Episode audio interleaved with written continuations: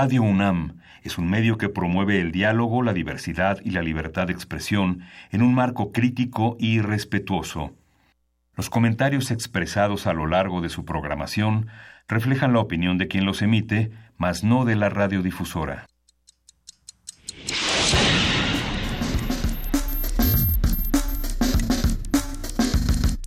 Primer movimiento. El mundo desde la universidad.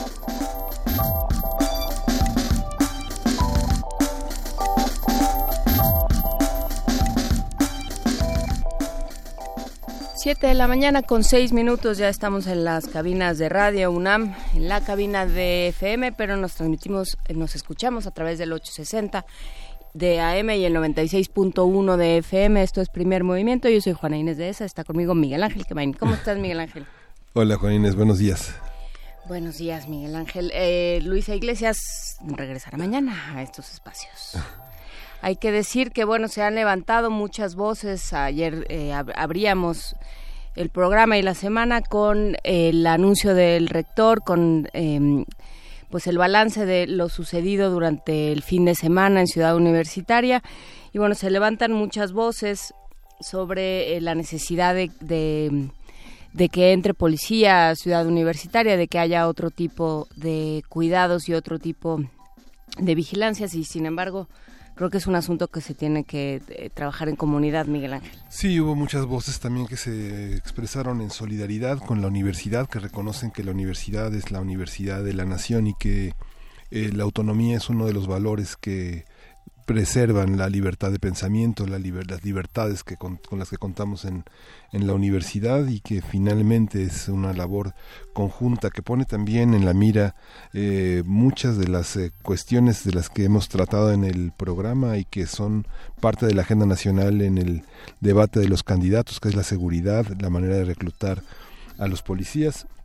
Hubo un foro en el que se participó, participaron ayer diferentes eh, coordinadores, diferentes fuerzas policíacas en las que se señaló que señaló Renato Sales justamente que hay que hacer una crítica, una ya una autocrítica a la manera de reclutar a los policías y que la manera más eh, importante de hacerlo para empezar es la forma de su reclutamiento, los salarios, las condiciones de su de, de su trabajo frente a la frente a la delincuencia y frente a la sociedad. Estando así las cosas, eh, parece un poco difícil que la solución al problema de inseguridad dentro de Ciudad Universitaria, dentro de la Ciudad de México, donde sea, sea necesariamente más policía, ¿no? No creo que venga por ahí, pero es una discusión que habremos de tener, seguiremos hablando del tema. Por lo pronto, comuníquense con nosotros, estamos en arroba PMovimiento en Twitter, en Primer Movimiento en Facebook y en el correo electrónico primermovimientounam.gmail.com. Nuestro teléfono es 5536 4339 5536 4339 ya estamos listos para empezar este programa, Miguel. Vamos a empezar con el tema de la toxoplasmosis. Es un, es un tema que trataremos dentro del martes de mitos y vamos a conversar con la doctora Cintli Martínez. Ella es profesora de la Facultad de Medicina Veterinaria y Zootecnia de la UNAM en la nota nacional, ¿qué está pasando en Chilapa? ¿Cómo ha aumentado la violencia en Guerrero? o cómo se ha mantenido, ¿no? Más allá de si ha aumentado. Lo platicaremos con Juan Angulo, él es director de El Sur, El Sur, periódico de Guerrero. Vamos a tener el tema de Boko Haram y los nuevos secuestros. El comentario es de la doctora Hilda Varela, y es doctora en ciencia política por la UNAM y es especialista en política contemporánea e historia política de África. ¿Te toca la poesía necesaria? Sí, hoy me toca la poesía necesaria. Bueno, pues adelante.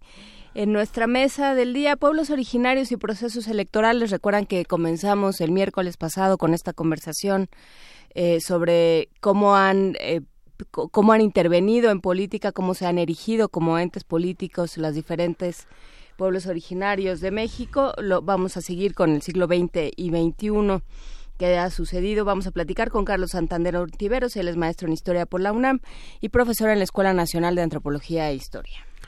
Y vamos a empezar con música. Eh, Makochi Pitenzin es una canción de Cuna Náhuatl y vale mucho la pena escucharla en esta mañana.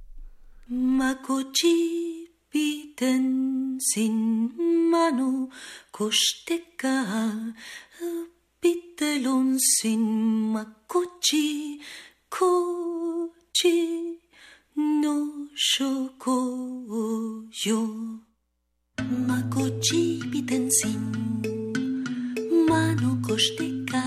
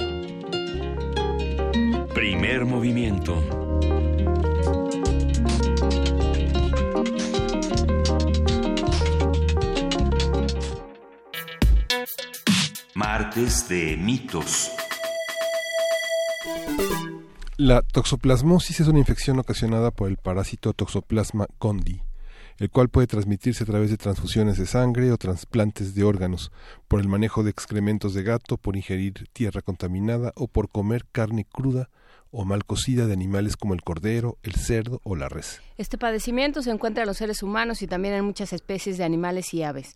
La toxoplasmosis afecta mayormente a personas con sistemas inmuni- inmunológicos débiles. Incluso la infección puede ser transmitida de una madre infectada a su bebé por medio de la placenta. Hoy vamos a conversar en este martes de mitos y leyendas sobre, las- sobre toda esta mitología que existe en torno a este padecimiento, qué lo provoca, cómo se transmite y qué se dice sobre ella que no es cierto.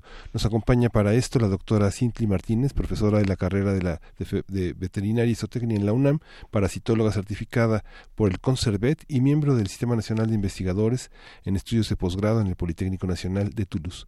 Buenos días, doctora Cintli Martínez, ¿cómo está? Buenos días. Muy bien, gracias por invitarme. ¿Qué debemos de creer y qué no sobre la toxoplasmosis? Bueno, eh, nosotros sabemos que es una enfermedad que se le atribuye al gato doméstico Ujú. y eh, como veterinarios pues nosotros estamos obligados a romper los mitos, ¿no?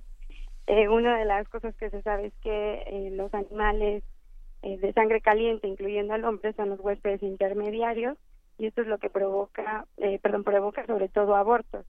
Entonces el mito es que un gato normalmente en casa va a transmitir la enfermedad y va a causar aborto a cualquier eh, mujer, ¿no?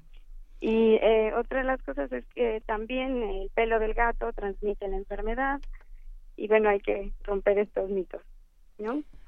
Eh, a ver, eh, sí, justamente hay esta idea de que en una casa donde hay una mujer embarazada no puede haber un gato, ¿no? Como, como, por, como sentencia. Exacto, exacto. Y esto Y- no es así. Eh, claro, no. eh, nosotros tenemos que entender el, el, el principio de que no todos los gatos van a producir la enfermedad y pues si tenemos una mascota cuidada correctamente, pues difícilmente el gato va a transmitir la enfermedad.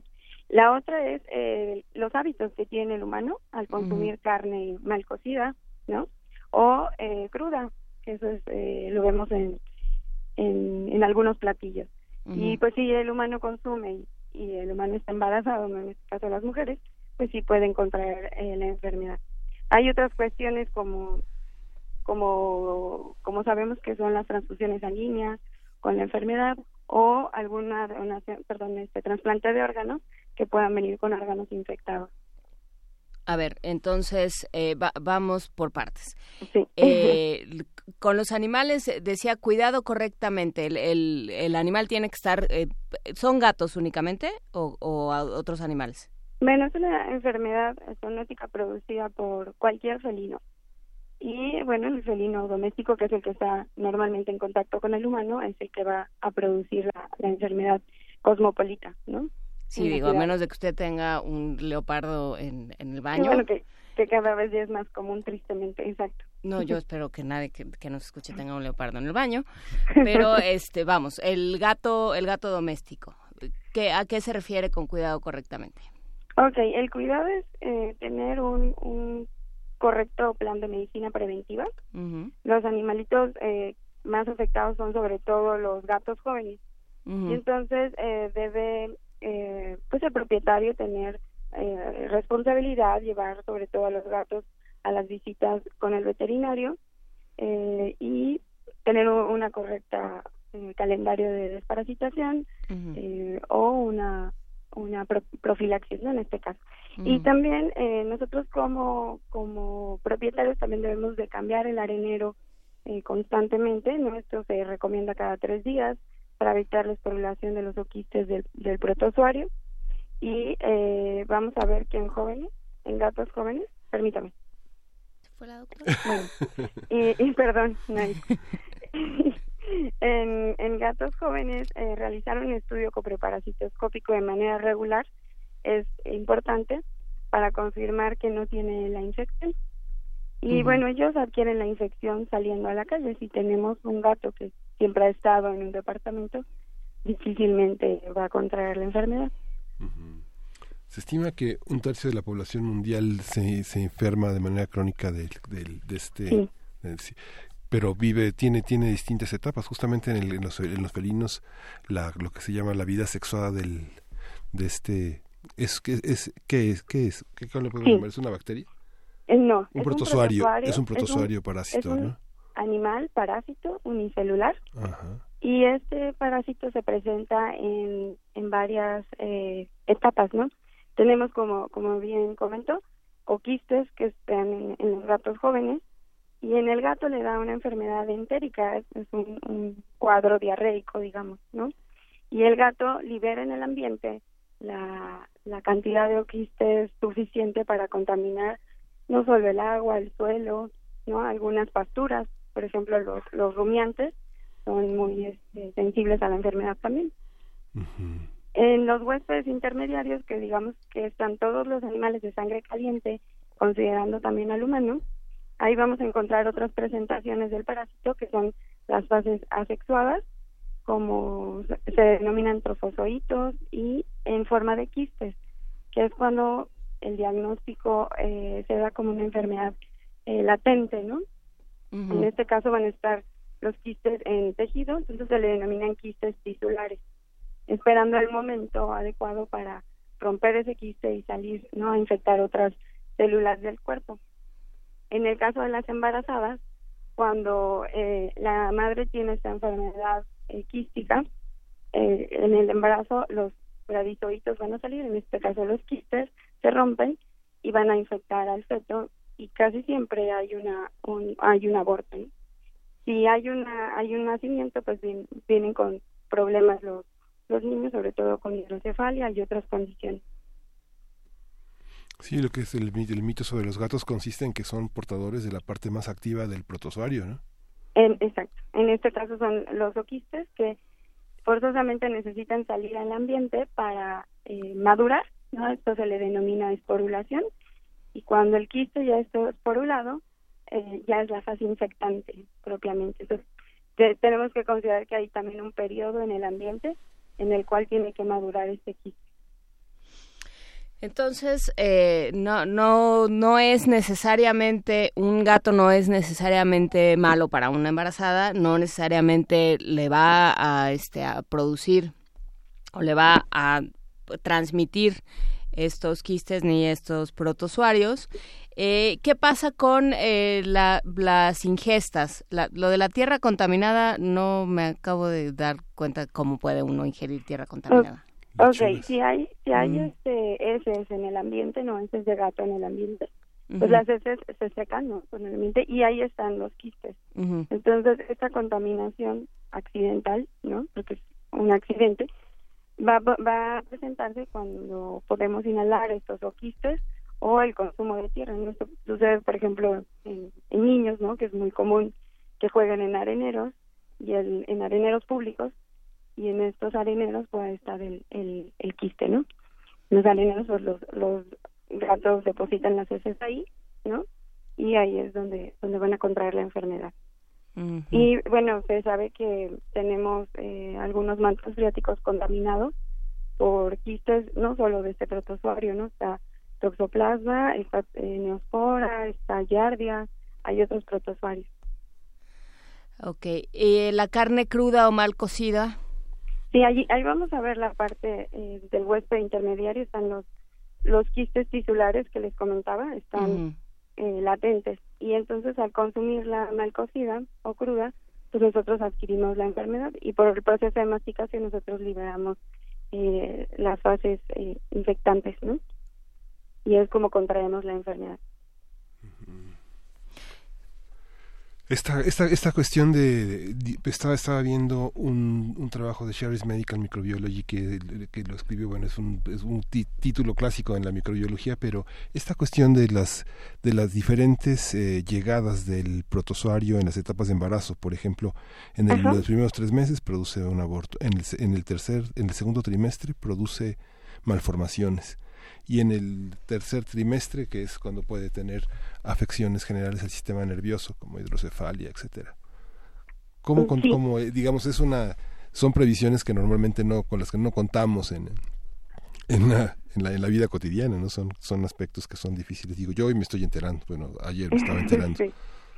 Sí, sí, aquí hay, hay, hay, se monta una inmunidad y dependiendo de, del, de, bueno, entre, entre todas las, las especies en el mundo de toxoplasmosis, bueno, hay daños más severos y depende sobre todo de la inmunidad del huésped. Si la madre está comprometida con algún problema, esto, este, sobre todo inmunológico, pues va a presentar más severamente la enfermedad. Bien, como usted comentó, en el tercer, el tercer semestre de embarazo es el más frecuente, pero el primero, el primer trimestre es el más peligroso, porque normalmente viene el aborto, causa la muerte del, del, del producto.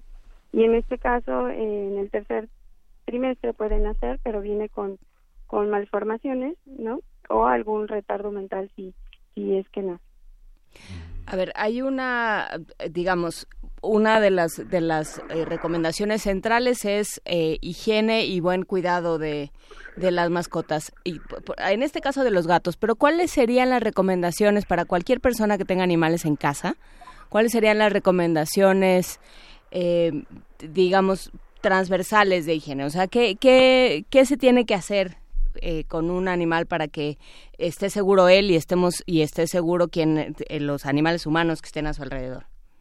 pues lo principal es el cuidado de la mascota y, y tenemos que tener control con, con, nuestros animales, ¿no? Una es las salidas y el animal sale y yo lo tengo, por ejemplo, en los jardines y puede ir y venir libremente, llevarlo eh, regularmente al veterinario para que le hagan estos estudios preparasitoscópicos y descarten que él tiene alguna infección, ¿no? Si es un gato joven.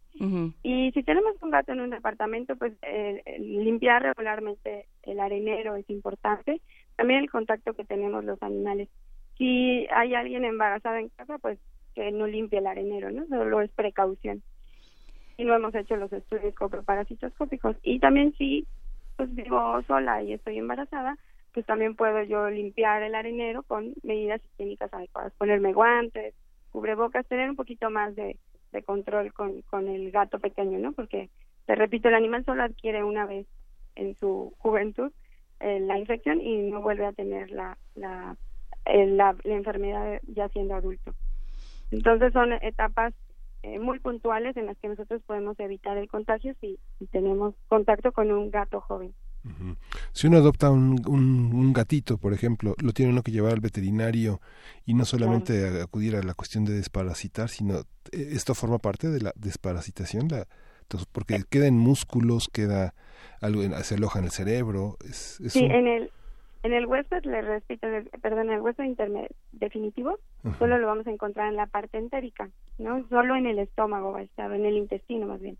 de los, Y en, en este en este caso sí, pues debemos de hacer una me- medicina integral en el en el animalito, ¿no? Llevarlo al veterinario que, que tenga no solo el calendario de desparasitación, sino vacunas y otros estudios que necesitan los felinos, ¿no?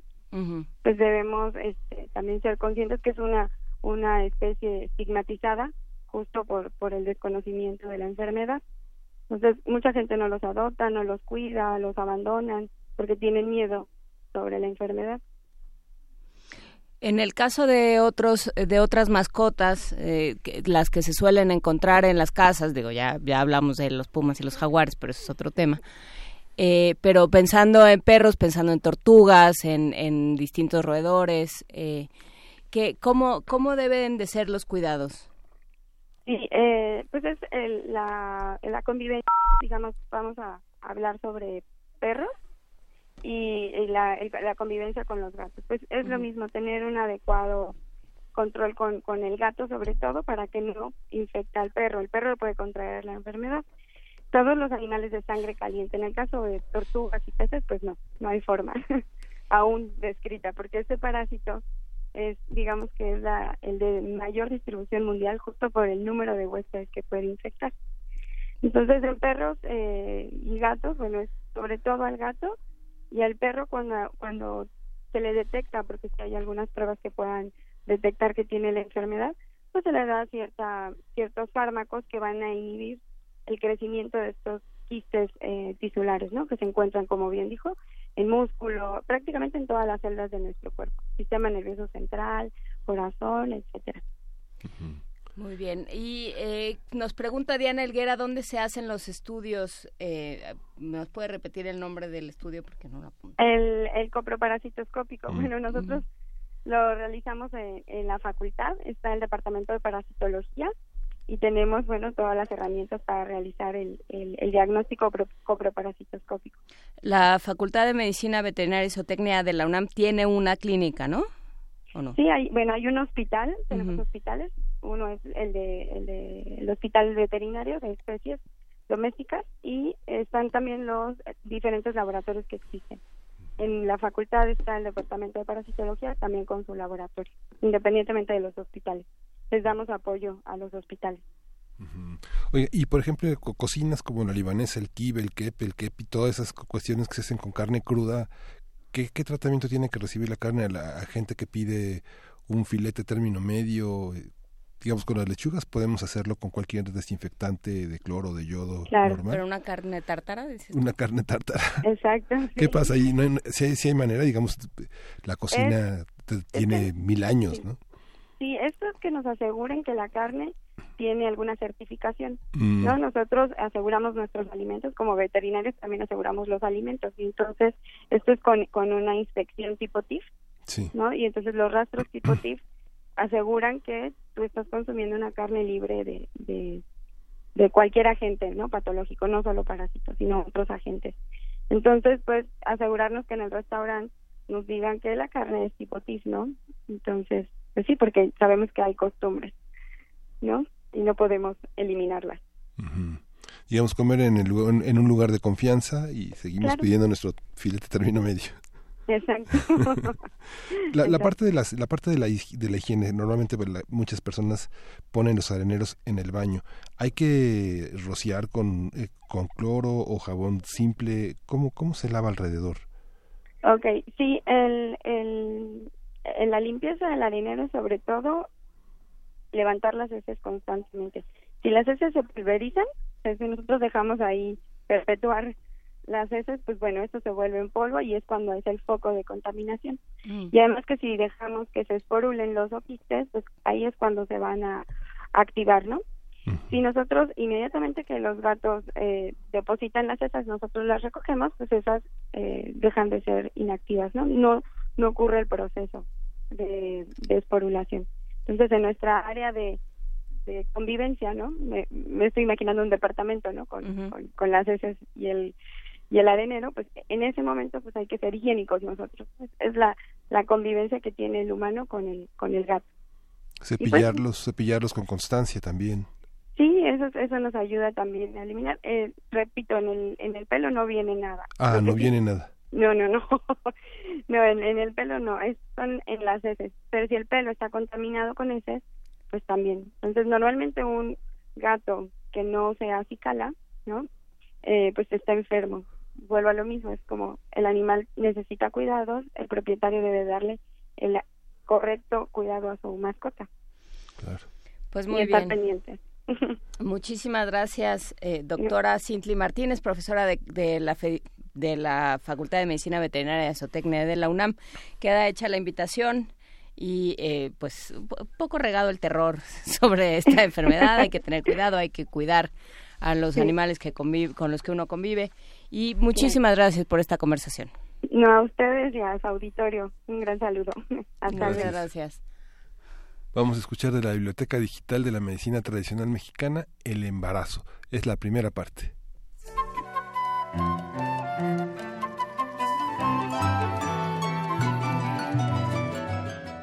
Biblioteca Digital de la Medicina Tradicional Mexicana.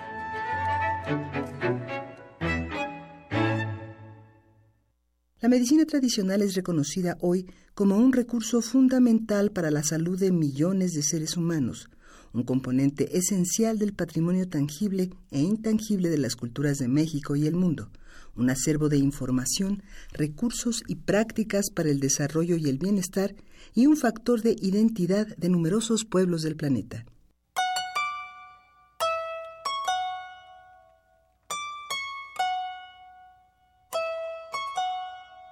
Doctor Roberto Campos Navarro.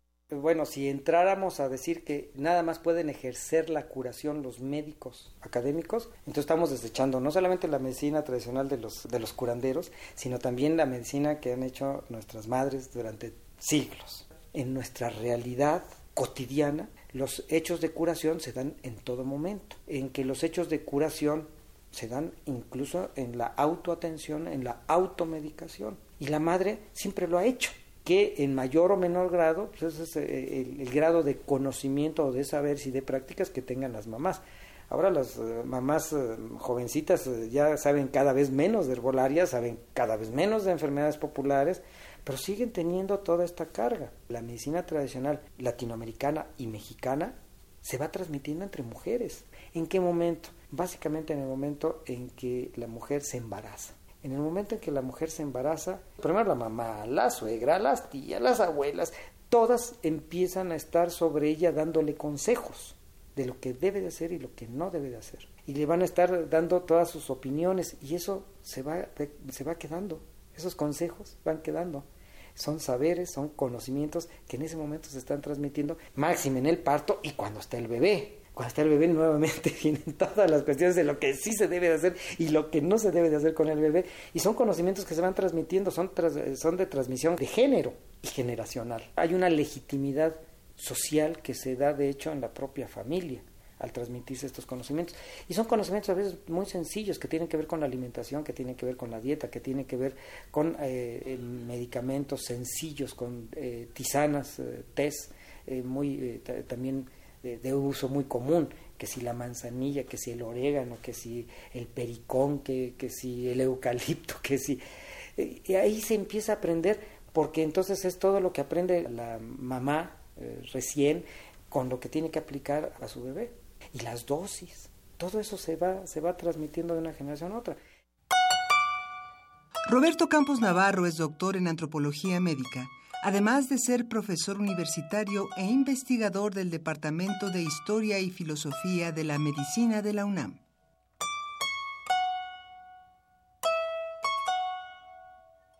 Embarazo. Periodo de gestación. Gravidez. Preñez. Biblioteca Digital de la Medicina Tradicional Mexicana. Embarazo. Popularmente se alude a la mujer embarazada con las siguientes expresiones. Está esperando. En estado. De encargo. Encinta. Cargada. Pesada. Enferma de niño. O simplemente enferma.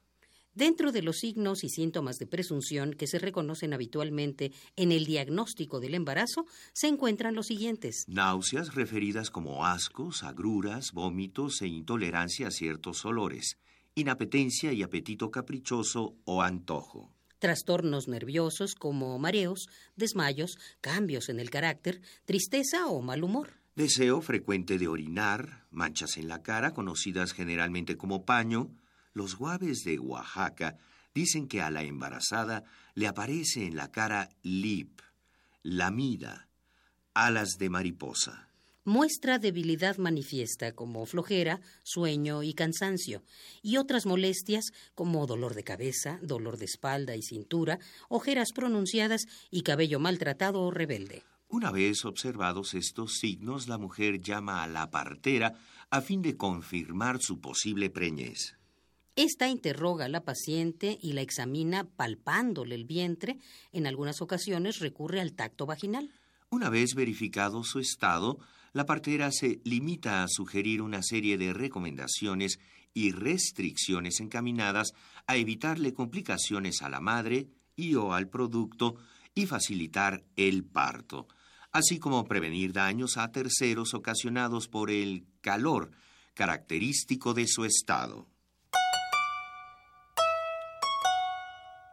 La información que aquí se presenta puede encontrarla en la Biblioteca Digital de la Medicina Tradicional Mexicana, una publicación de la UNAM a través de su programa universitario México Nación Multicultural.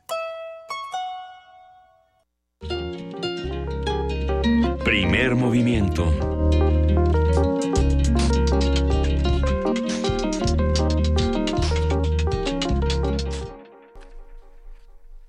Siete de la mañana con 38 minutos y después de esta conversación donde se utilizó la frase, y nunca nos lo hubiéramos imaginado, esporulen los oquistes. Y no, no estábamos leyendo Rayuela, ni muchísimo menos. Estábamos hablando de toxoplasmosis, ya nos están haciendo preguntas, pero a ver, ¿por qué no hacen preguntas cuando está aquí la cuando está la invitada al aire? Porque nosotros no, no tenemos la menor idea sobre estos temas, Alfonso de Alba. Pero bueno, pues ahí está la clínica de la Facultad de Medicina Veterinaria y Zootecnia, el hospital en Ciudad Universitaria, y está abierta, por supuesto, al público. Sí. Fíjate que no le preguntamos a la doctora cuáles son las principales enfermedades que les transmitimos a las mascotas y hay una hay varios varios estudios, varios informes en las que cada vez más este mascotas, sobre todo perros y gatos diabéticos con obesidad, y que tienen que ver con la manera en que los alimentamos y la manera en la que nos comportamos. Como darles galletas y leche no es una buena idea. ni, ni darles los restos de comida llenas de colesteroles y azúcares y digamos hay que pensar en una dieta ya si uno tiene un animal eh, de compañía este cuidarlo y eh, considerarlo como parte de, de, la familia porque si así son los duelos también así deben de ser las convivencias no si son tan fuertes de considerarlos como un miembro de la familia, quererlos y extrañarlos, también procurarlos, sacarlos a pasear, recoger las heces. La cantidad de heces en lugares eh, públicos envueltas en bolsas de plástico que la gente abandona, pues son los vehículos de la toxoplasmosis, ¿no? Son muy fuertes. Yo insisto en que ya hemos regado suficiente terror por este día, pero sí es cierto, y lo hemos hablado aquí eh, varias veces, que... Eh, que tiene uno que enterarse exactamente qué necesita aquella especie con la que estemos conviviendo. ¿no? Que no necesariamente necesitan lo mismo que nosotros, ni tienen la misma, ni la misma manera de comunicarse, ni la misma manera de, eh, de digerir, ni de nada, ¿no? Son, son especies distintas a nosotros que necesitan otro tipo de alimentación, otro tipo de hábitos, otro tipo de actividad física muchas veces, que requieren que los conozcamos. Que, no, que no decidamos que son igualitos a nosotros y los llevemos por la vida en una carriola. Sí, es difícil tener un mastín napolitano y pesar 45 kilos, por ejemplo, ¿no? Porque vas esquiando por la calle. Sí. sí, en efecto. Pero bueno, vámonos a música por lo pronto. Eh, Frida pone cara de que por favor nos libremos de nosotros mismos. Vamos a música. Sí, vamos a escuchar eh, de Tangle Eye, John Henry's Blues.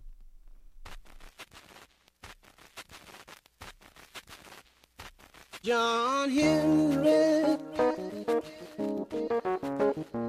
He says a man ain't nothing but a man. Oh, I would die with my hammer in my hand. Oh, I would die with my hammer in my hand.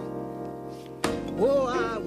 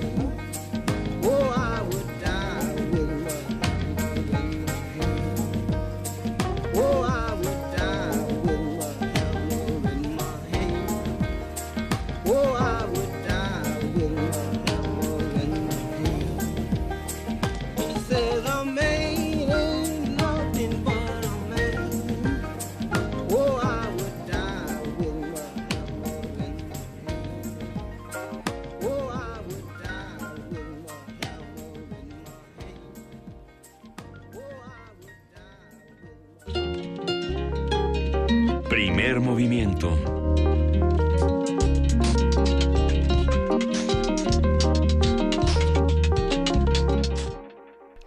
Siete de la mañana con 47 minutos nos escribe Jude Concha y dice que le gustan mucho los radioteatros. Creo que se nos había traspapelado un poco este mensaje, ¿verdad? Este, pero bueno, ya está, ya estamos preparando el radioteatro del viernes. Es más, Sí. es, es, tiene una cosa más eh, como budista. Ah. Son como una serie de, de, frases, de frases evocadoras. Ya lo estaremos platicando, ya lo escucharán, pero tenemos sobre la mesa libros que vamos a regalar. Eh, aprovechando que estamos hablando de libros y que estamos hablando de estos temas de la salud, de las adicciones, del, eh, de la venta y tráfico de drogas, valdría la pena echarle un ojo a Tolerancia y Prohibición, este ensayo de Ricardo Pérez Monfort que, publica, que publicó Debate y del cual hablamos, es, me parece que como por ahí de febrero de 2016, ¿se me hace? Creo que hablamos de ese libro, hablamos con Ricardo Pérez Monfort sobre qué pasa cuando eh, el problema de las adicciones lo conviertes en un problema de seguridad pública y no de salud pública, ¿no? y, y qué es lo que implica todo eso y qué ha traído como consecuencia para el país. Sí, pues una cadena de sometimiento, ¿no? Donde los usuarios finales son los esclavos, ¿no? De los que venden y la regulación de y la dosificación de su adicción, ¿no? Que, genera todo un problema de seguridad. ¿no? Justamente creo que vale la pena echarle un ojo a esa reflexión. ¿Cómo se llama? Tolerancia, Tolerancia y Prohibición de Ricardo Pérez Monfort en Editorial Debate. Pero tenemos también otros libros eh, por aquí que vamos a regalar. Tenemos, tenemos un libro que está en Me Gusta Leer México, tuvo su primera edición en Chile, se llama Malditos Humanos, de Mala Imagen. Mala Imagen es eh, Guillermo Galindo Kuczewicz, que es un, eh, un, autor que utiliza el seudónimo de Mala Imagen. Empezó con un blog en 2007 bajo, bajo este seudónimo y en 2009 lanzó su primer libro. Y poco a poco comenzó a darse a conocer en la televisión, en la prensa eh, chilena, en la prensa de Sudamérica, y bueno, ha publicado varios libros y este libro ha llegado a México este fin de 2017 y principios de 2018 y bueno, vale la pena leer todo este conjunto de viñetas en blanco y negro y se va por teléfono junto con los bien. demás libros. Junto con los demás, eh, 55 36 43 39, 55 36 43 39. Tenemos también a Bárbara Jacobs. Bárbara Jacobs publicó toda una serie de, de textos eh, eh, en, el periódico La Jornada y hay una serie de textos que son La Buena Compañía, que son las lecturas que a lo largo de varios años ella fue sosteniendo, hizo una selección de las principales lecturas y lo ha publicado Editorial Era en su colección de ensayos. La Buena Compañía son siempre los libros y esa paciencia que da esa, esa, esa lectura meditada que, como decía Roland Barthes, empieza cuando uno levanta la cabeza de la página. Y bueno, este libro que está prologado por Alberto Ruiz Sánchez y editado por ERA se va también para nuestros radioescuchas. Y bueno, pues si están de otro talante, tenemos también de Arturo Ángel, Arturo Ángel Mendieta, reportero de Animal Político, con quien hemos hablado varias veces en este espacio. Duarte, el priista perfecto, se refiere por supuesto a Javier Duarte y, lo que dice en la, en la cuarta de Forros es encarna la definición de político corrupto, saqueó las arcas públicas, robó miles de millones de pesos, creó una red para ocultar sus delitos, alimentó los compadrazgos, despreció la ley y ultrajó al pueblo que gobernaba. Todo esto en Duarte, el priista perfecto, editado por Grijalvo, publicado por Grijalvo de Arturo Ángel Mendieta. Todos estos tres libros se van a ir al, eh, por el 55 36 43 39 ya están llamando ya están Tania y Uriel nuestros compañeros de servicio social haciendo este trabajo así es que llamen llamen y llévense los libros recuerden que los tienen que venir a recoger aquí a Adolfo Prieto 133 Colonia del Valle les van a dar todas las indicaciones una vez que les asignen los premios Alfonso de Alba Arcos también dice que le gustan mucho los radioteatros y los de primer movimiento le gustan mucho también. Entonces nos da mucho gusto. Y vamos a escuchar una de las producciones, una de las series que ha producido nuestra, eh, nuestro departamento de producción, justamente, qué barbaridad. Naga, en la serie de taxidermia.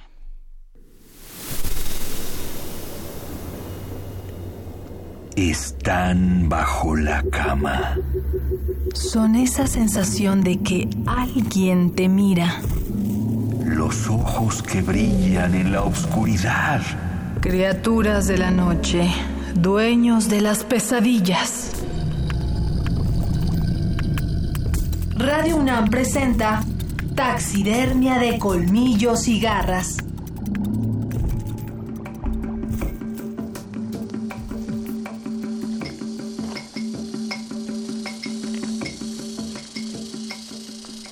Morder, morder, morder.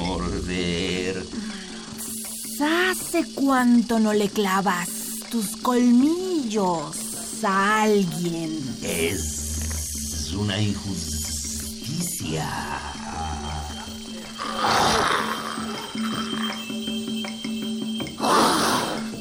Tengan paciencia. Esperemos a que den un mal paso, que se comporten como las bestias que son. Entonces, atacamos un par de hombres. Les clavamos nuestro veneno y los engullimos. Deliciosamente.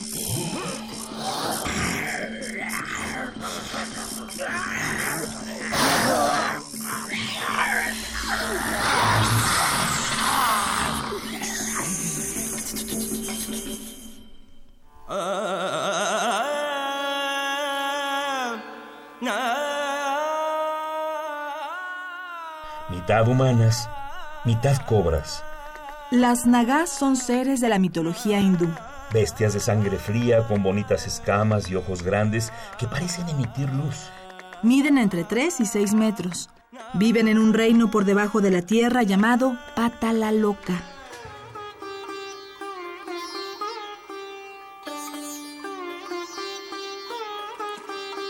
Una leyenda naga. El héroe, Arjuna, decidió ir cada día a un lago cristalino para alabar a Brahma. En una ocasión, decidió sumergirse en el lago. Pero no se dio cuenta de que alguien lo había estado vigilando debajo de las transparentes aguas. Mientras nadaba de un extremo a otro, la cola de una serpiente enorme lo jaló hacia el fondo y pronto perdió la conciencia. Cuando despertó, se vio en una recámara llena de esmeraldas y se dio cuenta de la presencia de una bella mujer que usaba una bata hecha de pieles de peces plateados.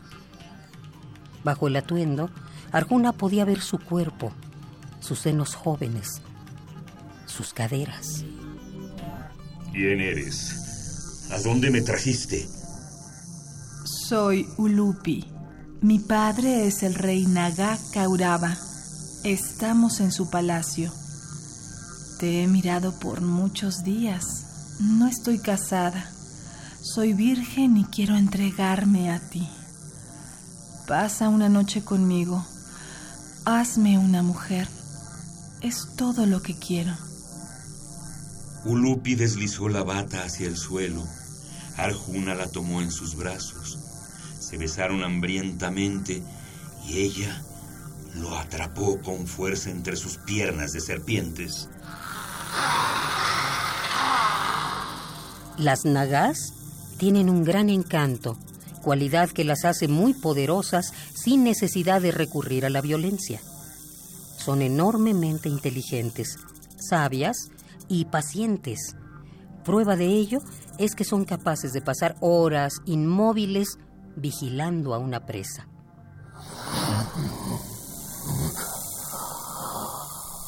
Naga. Criatura mitad humana, mitad serpiente. Característica de los mitos hindús.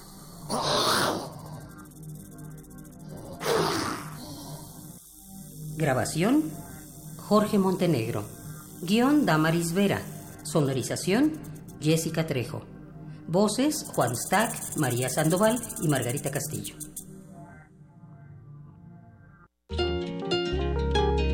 Primer movimiento.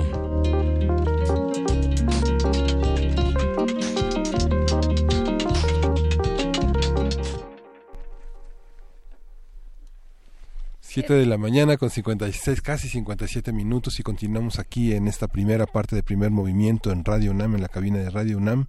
Y bueno, ya, ya casi se van los libros, ya se fueron los libros. Ya se fueron los tres libros que regalamos en el segmento pasado. Y bueno, pues eh, seguiremos con, con este programa. Nos vamos, a, nos vamos a ir a una pausa. No, algo más. Vamos a oír música. Las siete.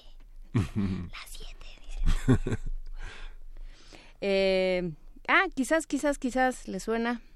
Bueno, pues nos vamos a escucharla con El Gabinete. Tenemos entrevistas con el Gabinete, ¿no? Han venido dos veces, por ahí están, son francamente muy divertidos. Este, tienen unas ideas políticas que nos vendrían muy bien para este momento, pero ellos se dedican a la música. Quizás, quizás, quizás.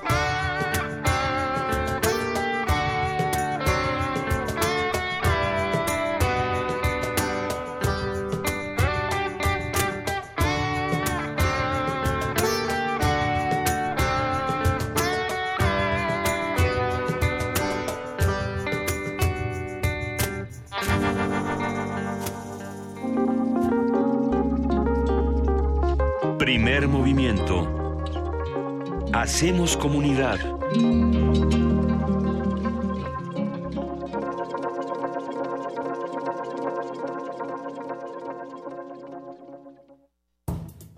Las palabras describen y transforman la realidad. El diálogo en materia de Estado nos concierne a todos. La Universidad Nacional Autónoma de México y la Comisión Nacional de los Derechos Humanos invitan a la segunda conferencia internacional Seguridad y Justicia en Democracia, hacia una política de Estado centrada en los derechos humanos. Especialistas de diversos ámbitos formularán propuestas en beneficio de nuestra sociedad. Te esperamos del 26 de febrero al 2 de marzo en la antigua Escuela de Jurisprudencia. Calle de Academia número 22, Colonia Centro, Ciudad de México. Para más detalles visita el sitio web www.seguridadjusticiaydh.com. Sin confrontar. Los jóvenes de México estamos siempre al frente de los grandes cambios sociales. Somos los jóvenes del 68 y el despertar cultural. Somos los jóvenes del 85 que abrimos paso a la democracia. Y somos los jóvenes que en el 18 estamos combatiendo la corrupción. Caminando sin descanso para que los derechos se respeten, para que tengamos justicia, para construir la democracia. Dimos un paso y ya caminamos kilómetros. Empezamos unos cuantos y hoy somos millones. Porque estamos al frente del cambio. PRD. Movimiento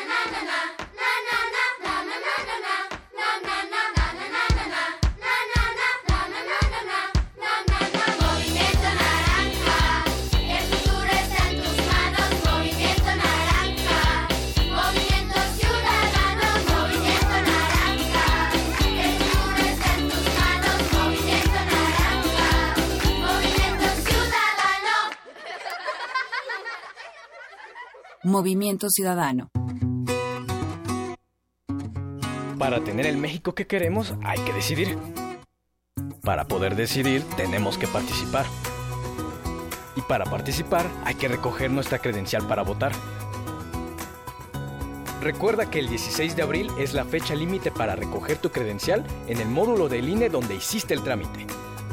Porque mi país me importa, yo ya estoy listo para votar en las próximas elecciones. Instituto Nacional Electoral, INE. A toda la tripulación de la nave de la Resistencia se le informa que, para evitar una próxima colisión con la emisión especial del FICUNAM, nuestra transmisión deberá cambiar de horario. Repetimos, del 27 de febrero al 7 de marzo, Resistencia Modulada se transmitirá de las 21 a las 0 horas. Posteriormente, recobraremos nuestro curso habitual. Conserve la calma y siga escuchando. Resistencia Modulada. Radio UNAM. Experiencia sonora. Ya estamos de regreso y como lo prometimos, es hora de que la gente participe y elija qué canción va a sonar. A ver, ¿quién está en la línea número uno? Nadie. ¿Línea número dos? ¿Alguien por ahí? A ver, línea número tres. No llamo a nadie. Ah, pues que suene lo que sea, ya que... Para que no suene lo que sea, el instrumento es la participación. Este 2018, las elecciones las hacemos todas y todos. Instituto Electoral Ciudad de México. Yo sí quiero un México donde la inseguridad y la violencia se ataquen con la mejoría de las condiciones de vida y de trabajo, y no con una guerra. donde se respete la legalidad, donde se respeten los derechos humanos, se fortalezcan las instituciones y no haya contubernio entre las autoridades y los delincuentes. Y es el proyecto de nación por el que un equipo de ciudadanos libres, empresarios, académicos, intelectuales y todo el equipo de Morena ya estamos trabajando. Juntos haremos historia. Morena, la esperanza de México.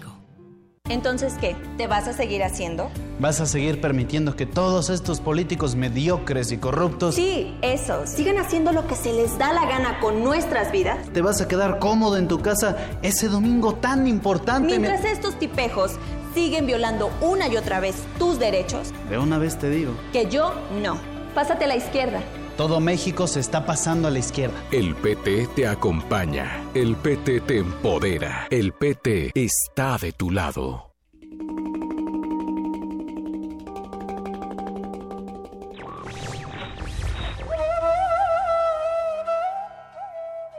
A pesar de las ilusiones racionalistas e incluso marxistas, toda la historia del mundo es la historia de la libertad.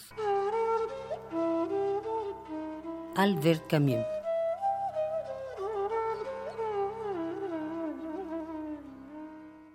Radio UNAM Búscanos en redes sociales, en Facebook como Primer Movimiento UNAM y en Twitter como P Movimiento o escríbenos un correo a primermovimientounam@gmail.com. Hagamos comunidad. 8 de la mañana con 5 minutos, ya estamos aquí en primer movimiento por TV UNAM y por supuesto seguimos en el 860 y en el 96.1 de tanto de AM como de FM. ¿Cómo estás, Miguel Ángel Quemain? Bien, Jaines. Qué bueno, pues. no, no está con nosotros Luisa Iglesias, pero mañana. Pero siempre está con nosotros Sí, en algún nosotros. lugar de nuestros corazones. Y bueno, le mandamos un enorme abrazo. Esperamos que esté dormida y no nos esté escuchando. Pero por lo pronto vamos a lo que sigue. Hemos estado muy movidos esta mañana. Hemos platicado de los mitos alrededor de la toxoplasmosis. Si usted quiere saber más sobre este tema, sobre nuestra conversación con la doctora Cintli Martínez de la Facultad de Medicina Veterinaria y Zootecnia, pues ahí está nuestro podcast, estará disponible supongo hoy en la tarde. Y bueno, pues nos vamos sin más a nuestra nota nacional, ¿sí? Sí. Bueno. Primer movimiento.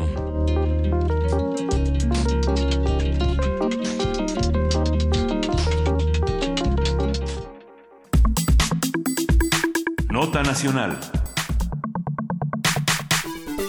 El pasado 21 de febrero, Antonia Jaimes Moctezuma, precandidata del PRD a diputada local por el Distrito 25 de Chilapa, fue asesinada en un restaurante de ese municipio.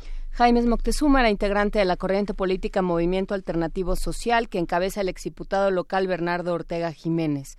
De 2012 a 2015 se desempeñó como regidora de Chilapa en la administración encabezada por el priista Francisco Javier García González. También el domingo pasado fue hallado en la carretera Chilapa-Atzacoloaya el cuerpo de Dulce Rebaja Pedro, quien era precandidata del PRI a diputada local por el Distrito 25. Según se afirma en la investigación abierta del Ministerio Público, Dulce Rebaja y su primo, Crescencio Rebaja Bello, desaparecieron el sábado 24 de febrero mientras viajaban en un automóvil junto con otros dos familiares.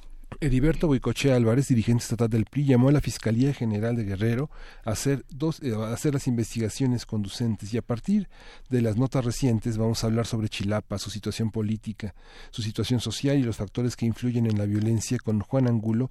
Él es director de Su- del Sur, es el periódico de Guerrero. Juan Angulo, muchísimas gracias por conversar con nosotros esta mañana. Ah, ¿qué tal, eh, colegas? ¿Cómo están? Buenos días. Buenos días, cuéntanos eh, ¿cómo, cómo vemos esto de Chilapa, cómo se ve desde, desde Guerrero.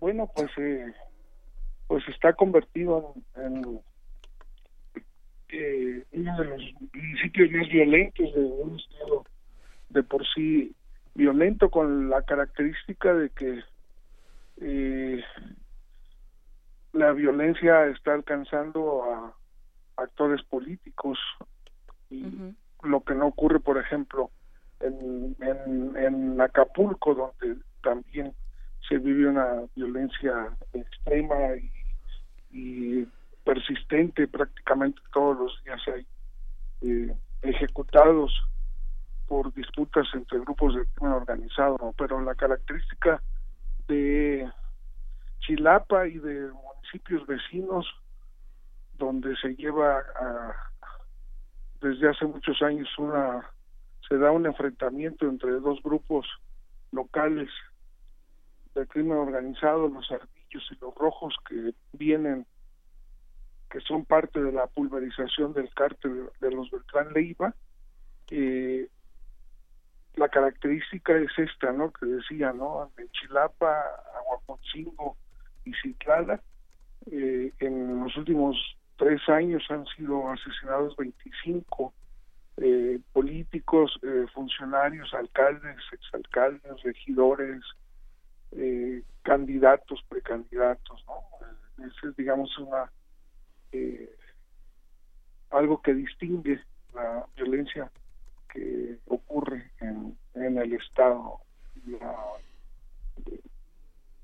el asesinato de actores que hacen, de ciudadanos que hacen política.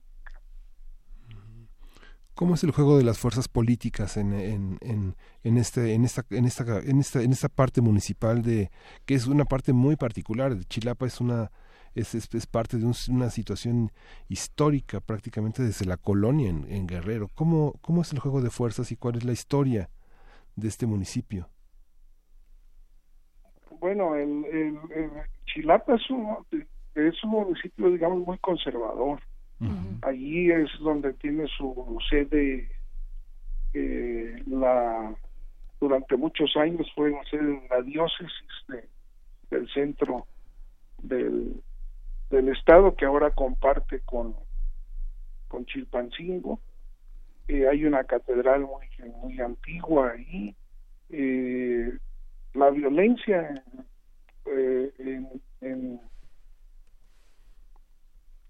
en Chilapa es algo nuevo, es algo nuevo, no participó en la Revolución Mexicana, no participó en la Guerra de Independencia, como sí lo hicieron mu- muchos eh, ahora municipios vecinos, este, Ixtla, de donde era Vicente Guerrero, eh, de donde era Ignacio Manuel Altamirano.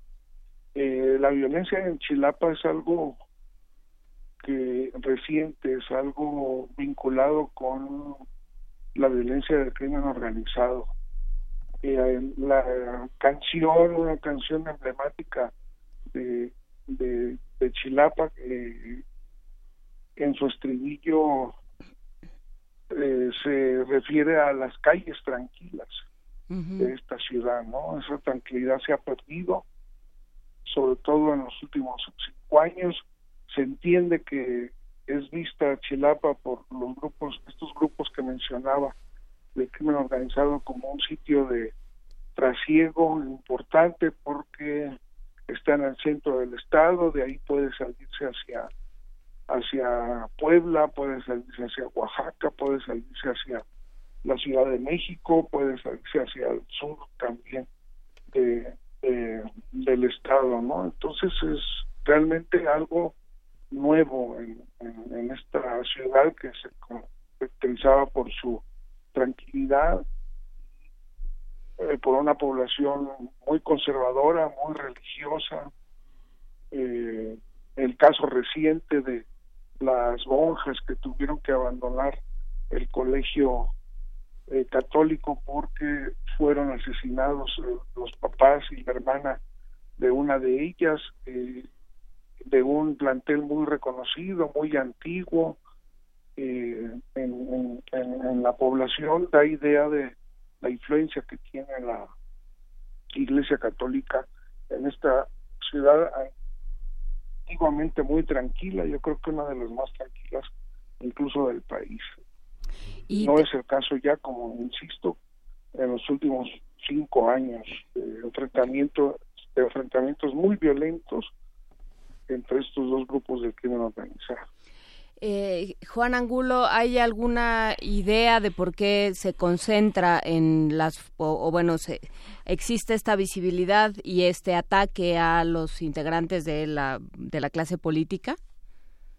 Pues eh, eh, por lo mismo de, de la, de la, la presencia de estos grupos han, han eh, peleado por las alcaldías de estos tres municipios. Eh,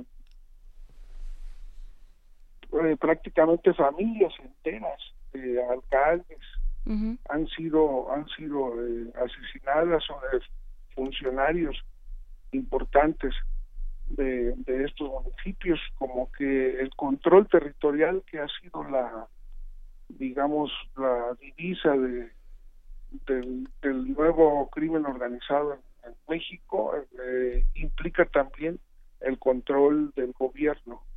Y a eso se debe la la violencia contra contra los actores políticos. Es decir los dos grupos quieren controlar eh, todo no quieren controlar el territorio eh, precisamente y eh, este control implica el control también del poder político ¿no? Eh, decía hace rato la cadena de, de asesinatos que ha habido de, de alcaldes, exalcaldes, directores de obras, secretarios de los ayuntamientos, regidores, en estos eh, tres municipios de la zona centro del estado. ¿no? El caso muy sonado recientemente, del, del octubre creo del año pasado, que fue asesinado un ex fundador del PRD, ex presidente estatal, que ahora estaba participando en el movimiento de apoyo a Andrés Manuel López Obrador. Ranferio Hernández Acevedo fue eh, un político muy conocido, fue asesinado y después su cuerpo calcinado dentro de una camioneta en la que viajaba con su esposa, con su, con su suegra y con un este eh, asistente de él. Eh, un día antes había aparecido eh, asesinado también el expresidente municipal de Citlala, Francisco de Cuchillo. Los dos, los dos estaban eh, apuntándose para volver a, a- a participar, para ser candidatos en el proceso electoral en curso. La participación política en toda esta zona eh, tiene una particularidad, tiene una nueva particularidad en relación a la, a, a la lucha por el, eh, con el crimen contra el crimen organizado. Es, hay nuevos discursos, hay nuevas señalizaciones, nuevas tomas de posturas. Algo que haya desatado esto, sí.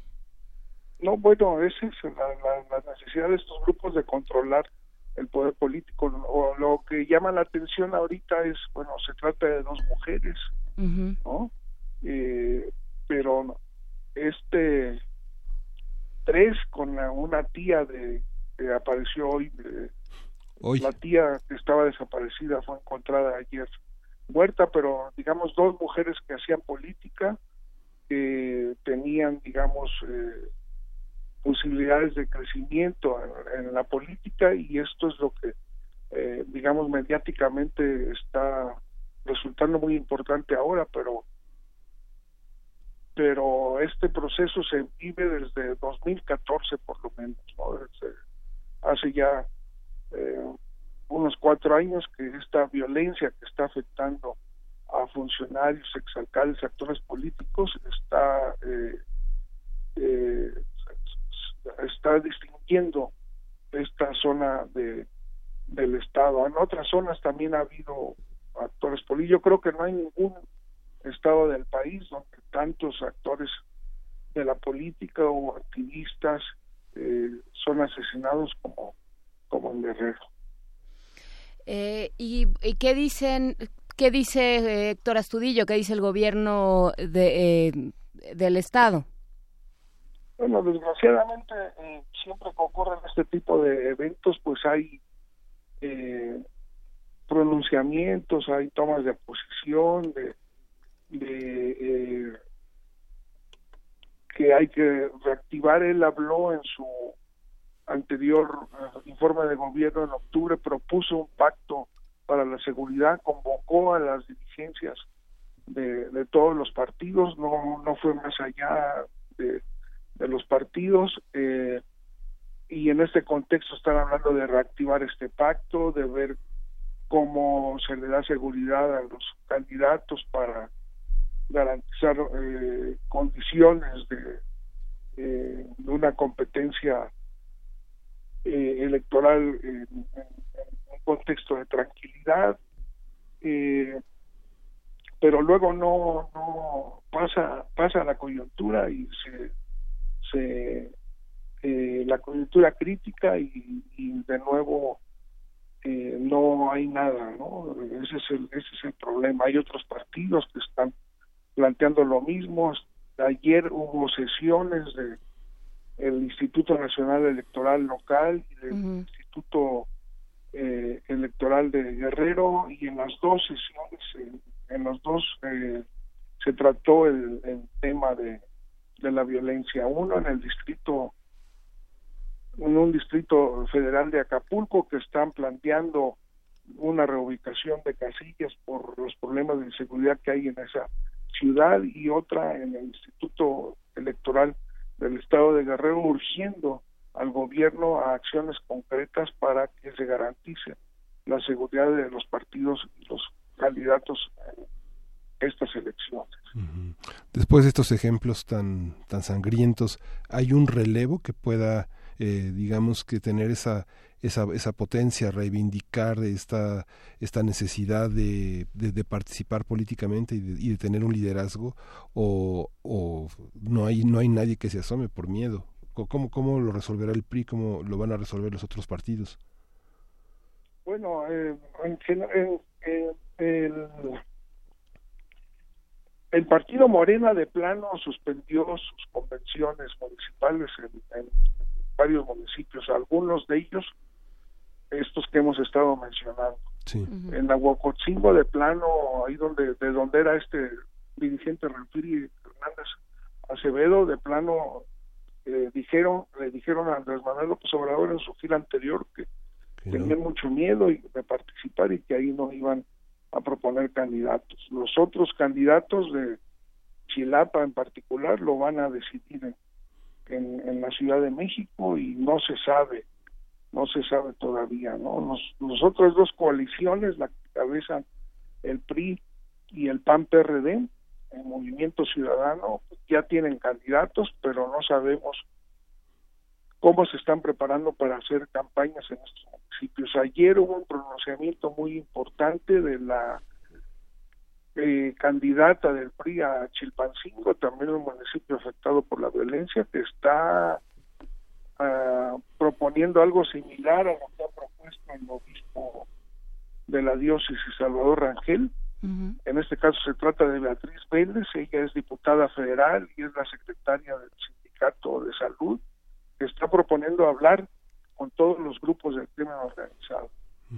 Dice que ahorita lo importante en, Guerrero es que haya paz, que ya no se siga matando a tanta gente. ¿no? Está haciendo un pronunciamiento similar también a que vino a hacer a, a- a Guerrero eh, el candidato presidencial de Morena, Andrés Manuel López Obrador, eh, de quien, quien habló de una amnistía, de hacer todo por, por la paz, incluida una amnistía para, para los eh, integrantes de los grupos de crimen organizado.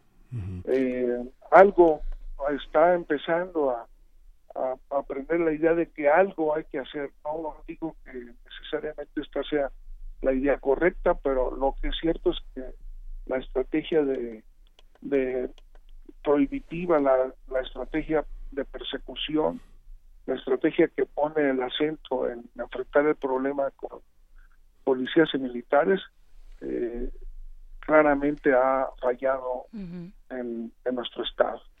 Eh, En este contexto, porque nos lo preguntan en redes y por supuesto nos eh, lo preguntamos nosotros también, Juan Angulo, eh, ¿cómo es el ejercicio del periodismo y, y cómo se están cuidando ustedes?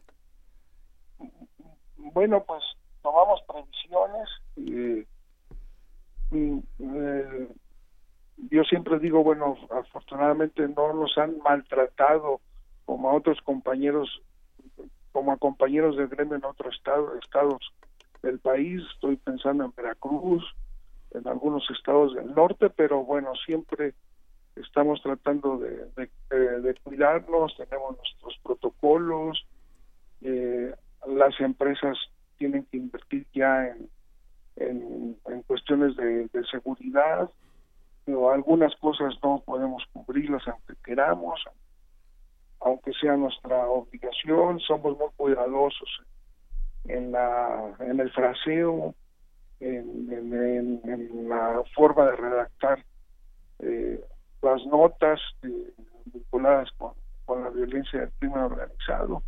Pero sí, ciertamente, pues imagínate todos los días los reporteros y fotógrafos que tengan que ir a, a cubrir de la manera que sea estos actos, pues tienen un impacto, ¿no? En- Claro. en, en su vida cotidiana eh, y tenemos que estarlos rotando, tenemos que estar eh, eh, tomando cursos de seguridad, también de, tratamientos incluso de estrés postraumático para algunos compañeros que han- se han topado con problemas, que han quedado en medio de alguna balacera, es el caso de algunos compañeros, no solo del sur, sino de otros de otros medios. No, sí nos cuidamos, eh, pero bueno, sí sabemos que eh, muchos compañeros, eh, insisto, no solo de nuestro periódico, eh, enfrentan situaciones de riesgo en su en su tarea, ¿no? en sus tareas de, de, de- tratar de llevar la información, de recoger la información para presentarla en nues- nuestro caso a, a nuestros lectores, ¿no? Claro, eh, y les agradecemos muchísimo eh, su trabajo, por supuesto, y creo que nos quedamos con esta reflexión que haces, Juan Angulo, de las cosas no pueden seguir igual, digamos, estás eh, eh, echando mano de cosas que han dicho distintos candidatos, que se han manifestado de distintas maneras y que claramente eh, tienen que ver con que esta estrategia que se ha utilizado eh, para, para teóricamente controlar al crimen organizado no ha funcionado y por el contrario se cobra víctimas todos los días en Guerrero y en otras partes del país.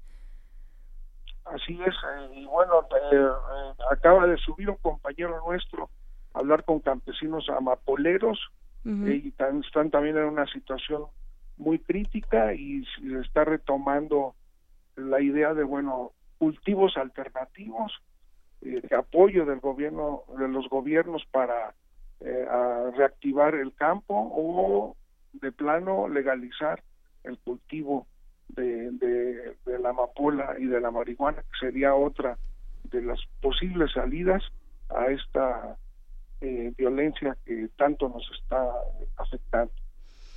Pues eh, lo seguiremos platicando. Te agradecemos por lo pronto muchísimo tu conversación y tu trabajo, Juan Angulo, periodista de, y director del Sur, periódico de Guerrero.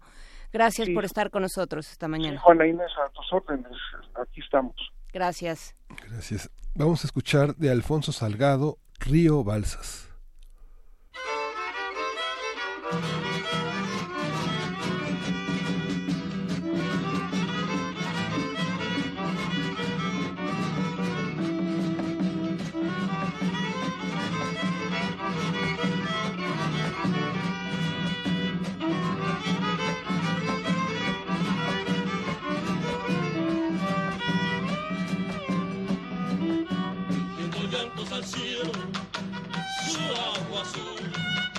Danza recorre el suelo entre montañas del sur y lágrimas del cero. Su paso en las noches de guerrero que prendan el corazón. Líquido y lento viajero, tu pasar suena canción. Ay, ay, ay,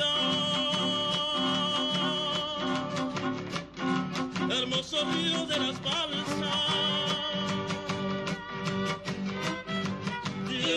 Caimanes y garzas y un paisaje sin igual. Y también un totolapan como escudo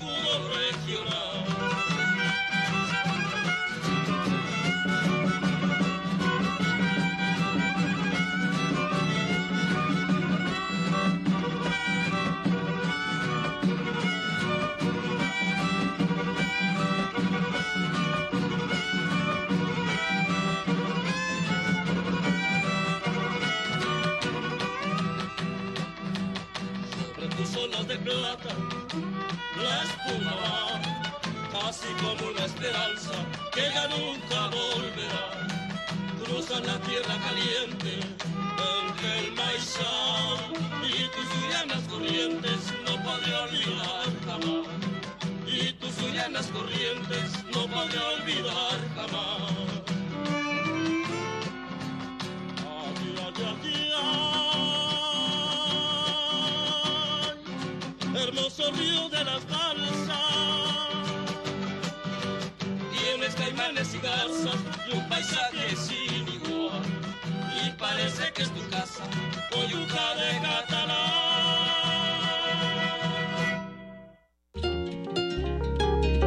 Primer movimiento.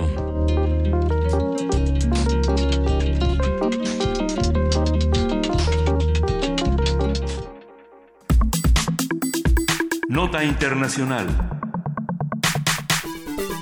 El presidente de Nigeria, Muhammadu Buhari, reconoció ayer que 110 niñas fueron secuestradas por el grupo yihadista Boko Haram tras un ataque a una escuela secundaria en la localidad de Dapchi, realizado este lunes 19 de febrero. El mandatario prometió que las estudiantes serían rescatadas o liberadas de forma segura.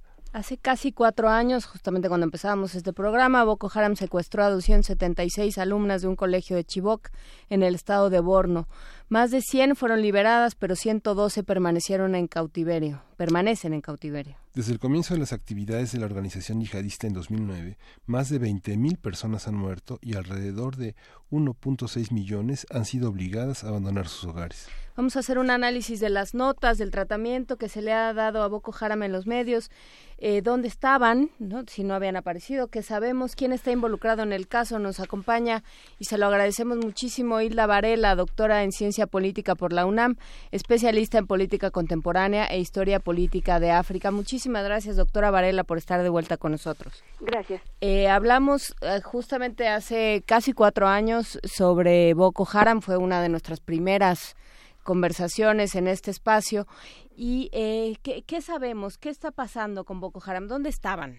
Est- ¿Dónde estuvieron en los últimos dos años? Bueno, eh, el gobierno desde el 2016 anunció que técnicamente estaba aniquilado Boko Haram. Sin embargo, ha seguido eh, realizando ataques, generalmente en baja escala, eh, por ejemplo, en mercados y además, lamentablemente, utiliza a menores de edad que les pone bombas. Se cree que incluso el menor de edad no sabe que trae bombas y los manda a, a un mercado eh, que está eh, siendo eh, este, utilizado por diferentes personas. Entonces, lamentablemente, los ataques han continuado. Se habla de que son eh, facciones de Boko Haram. Es un poco, digamos, el argumento que usa el gobierno. Pero la gente, en este caso específico, la gente atribuye el ataque a Boko Haram. Y es importante decir que el gobierno no habla en sentido estricto, al menos el ministro de Información y Cultura no habla de niñas secuestradas, habla de niñas desaparecidas, que Mm. creo que es importante el, el, el término que utilizan. Entonces Boko Haram lamentablemente sigue activo, eh, probablemente fracturado, pero sigue activo. Eh, ¿Dónde está este matiz, esta diferencia entre niñas secuestradas y niñas desaparecidas? Bueno, que niñas secuestradas implica que hubo una acción delictiva de secuestro y que la población, la población ha reaccionado con muchísimo enojo. Incluso la primera reacción del gobierno fue negar que había sucedido esto. Fue hasta después de que la población, sobre todo los padres de familia, empezaron a protestar y públicamente denunciaron, anunciaron los nombres de las niñas secuestradas que el gobierno reaccionó y dijo que sí, que efectivamente había niñas faltantes, que había habido un ataque probablemente atribuible a Boko Haram por la zona sobre todo, pero que eh, había niñas desaparecidas. ¿Cuál es la diferencia? Que el secuestro es que se las llevaron para siempre. En cambio, desaparecidas es que faltan, no están. ¿Y entonces, entonces quién sabe, se desvanecieron en el aire o qué? Exacto, exacto. O sea, es en la práctica nosotros decimos, bueno, las niñas no se desaparecieron en el aire, son adolescentes en general. Es indudable que hubo un secuestro de las niñas, pero el gobierno usa esta clase de términos de alguna forma para, supuestamente para no causar pánico entre la población, que la población vive con miedo, pero por otro lado un poco para eh, afirmar de que Boko Haram pues técnicamente está derrotado. Entonces usa esta, esta forma, digamos, eh, metafórica para decir que, pues sí, las niñas no están. Es una forma de reconocer que efectivamente las niñas fueron secuestradas. Hay testigos de la zona, pastores de la zona, que vieron cómo pasaban camiones de, carga con las niñas y alcanzaban a oír los llantos y los gritos de las niñas. Entonces, un hecho que las niñas fueron secuestradas. Eh, sí, hay que. Eh, hay un texto de, Diego Fonseca, un eh, periodista argentino que habla justamente sobre el término desaparecidos, que él le atribuye el primer uso de este término a Videla, al dictador, y dice, claro, al, al utilizar el término desaparecido, entonces se pierde, digamos, el sujeto, digamos, se pierde quién realiza la acción Exacto. delictiva. En el caso de Boko Haram, ¿qué pasa con con la mentalidad. Fue un grupo que se ha, sobre todo cuando, cuando empezó a hacer ruido en los medios internacionales, sobre todo con este primer secuestro, eh, se habló de su carácter eh, musulmán, de su, apego a la religión islámica. ¿Se sigue manejando así? Sí, bueno, efectivamente, eh, Boko Haram fue creado en 2002 y mm. empezó sus primeros ataques violentos en 2009. Lo que pasa es que alcanzó una eh, atención internacional precisamente en 2014 cuando fueron eh, eh, secuestradas un grupo de niñas. Pero desde se calcula que desde que empezaron sus acciones eh, militares del 2009 ha habido por lo menos 20 mil muertos. Entonces estamos hablando de una cifra sumamente importante y hay por lo menos dos millones de personas que han tenido que abandonar sus hogares precisamente por temor a Boko Haram porque están en la zona. Efectivamente, Boko Haram eh, se forma como una agrupación, podríamos decir, eh, radical eh, musulmana. Es importante también mencionar que en Nigeria aproximadamente el 50 de la población es de fe musulmana y Boko Haram fundamentalmente ellos digamos que la consigna con la cual se con la, cual comienzan es en contra de todo lo occidental. Boko Haram está formado por dos palabras, una es Hausa, la otra es eh, árabe, que en la práctica lo que significa es eh, prohibición de la educación occidental y por eso atacan tanto a las escuelas y además obviamente están en contra de que las niñas vayan a la escuela y además están en contra de la educación laica que obviamente las escuelas públicas, como es este caso, da educación eh, laica. Están en contra de todo aquello que es occidental, sin embargo, esto es contradictorio porque ellos utilizan armas de alto calibre, modernas, eh, muchas veces utilizan videos para dar a conocer que realmente siguen existiendo, etcétera, etcétera. Y aquí yo creo que es importante mencionar, ellos hace un par de años reconocieron su lealtad a Daesh, o sea, al califato de Siria e Irak. Eh, esto no implica que sean un brazo de Daesh, simple y llanamente reconocieron que eh, es un, un, califato con el cual ellos están de acuerdo, es simplemente un, un reconocimiento de lealtad. Entonces, bueno, otra cosa que también ha complicado, por un lado, el gobierno actual, lo que los gobiernos desde el 2009 que empezaron los ataques armados, el gobierno lo que ha hecho es usar la violencia y la amenaza del uso de la fuerza, lo que obviamente en ese tipo de situaciones no va a proceder, no va a arreglar nada, porque hay un enorme descontento, es un país con, con grandes fracturas sociales, grandes niveles de pobreza, sobre todo en la zona más petrolera, en la zona petrolera más rica, y aquí es importante mencionar que recientemente surgió, hace cosa de probablemente dos años, surgió, no menos de una, menos de dos años, surgió un grupo armado en la zona petrolera, los Vengadores le conocen, sin embargo es un grupo armado que no ataca a población civil. Entonces decía, hay enormes fracturas, hay un altísimo nivel de delincuencia, de criminalidad común y corriente, son muy frecuentes los desfalcos, hay gente que eh, roba petróleo de los eh, oleoductos, fenómeno que lamentablemente en México también eh, conocemos, y además niveles muy altos de pobreza junto a niveles sumamente altos de prosperidad. Desde el punto de vista, por ejemplo, de del índice, el índice de percepción de la eh, de la corrupción, Nigeria lamentablemente está en un lugar sumamente alto, 170 y tantos, 175 si mal no recuerdo ahorita de memoria. Entonces hay muchísimos problemas, hay una gran tensión, hay un gran descontento y otra cosa que es importante agregar es el hecho de que resurgió el movimiento separatista en la entonces conocida República de Biafra, o sea, en la zona de Biafra, es una zona confusa de definir porque Biafra coincide con la zona en donde operan los Vengadores, que es la zona petrolera, es el delta del Níger. Sin embargo, no hay coincidencia ideológica entre los Vengadores y este eh, resurgimiento del movimiento separatista de Biafra. Por otro lado, el año que entra, más o menos en un año, en febrero, en principio, deberá haber elecciones presidenciales.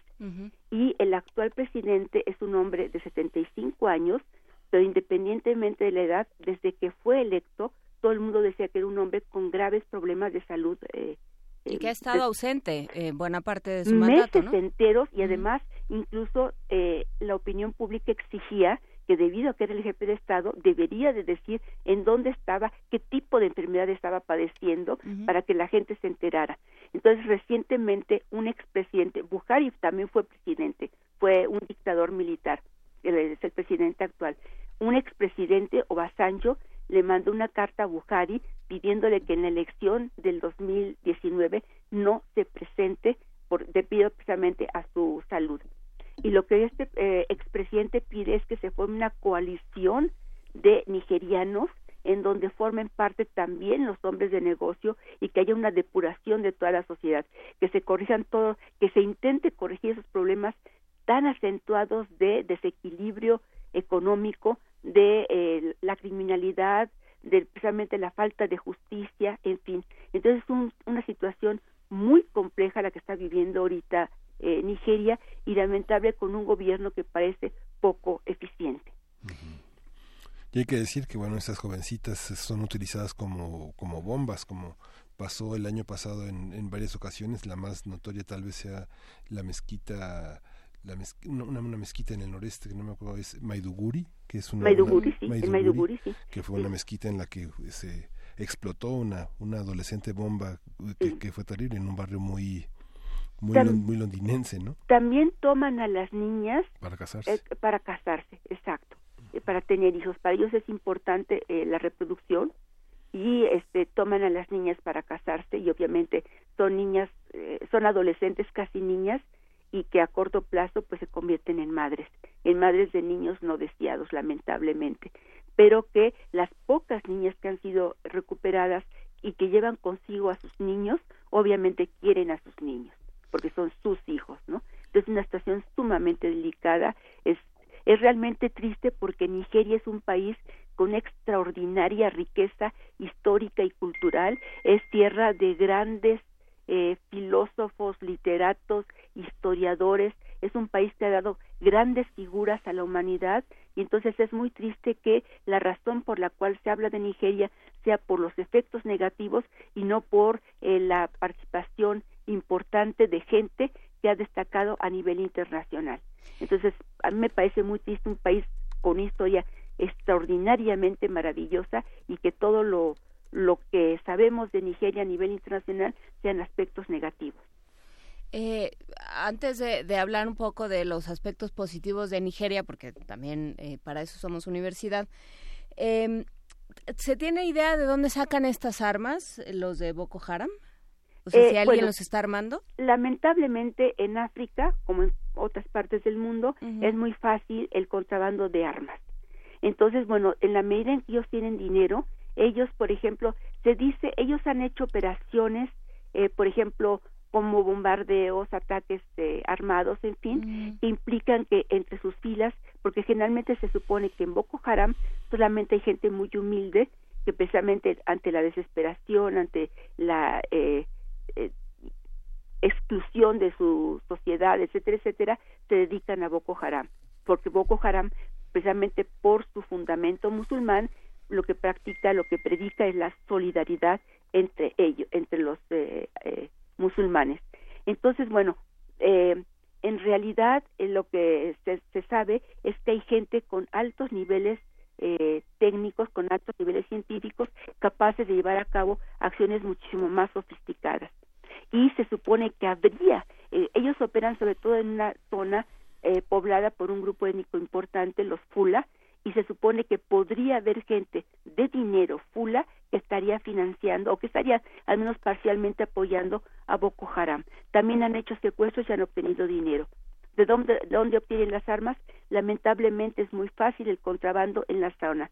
Recordemos que Nigeria está en una zona muy neurálgica, sobre todo la zona donde opera Boko Haram, que es el noreste del país, hace frontera con eh, varios países, especialmente está eh, la importantísima región del lago Chad, que es una fuente de vida fundamental en países con problemas de, de agua, y tiene frontera eh, por el lago Chad, por ejemplo, con, con Chad, con la República de Chad, en donde hay grupos armados, hay un ejército sumamente poderoso y este eh, por otro lado también es posible conseguir armas de contrabando en Níger y eh, que es otro país eh, eh, vecino e incluso probablemente hasta en Camerún. En Camerún tal vez sea eh, menos factible porque en Camerún hay un hay un dictador y este eh, eh, es muy difícil es muy difícil en un momento con este dictador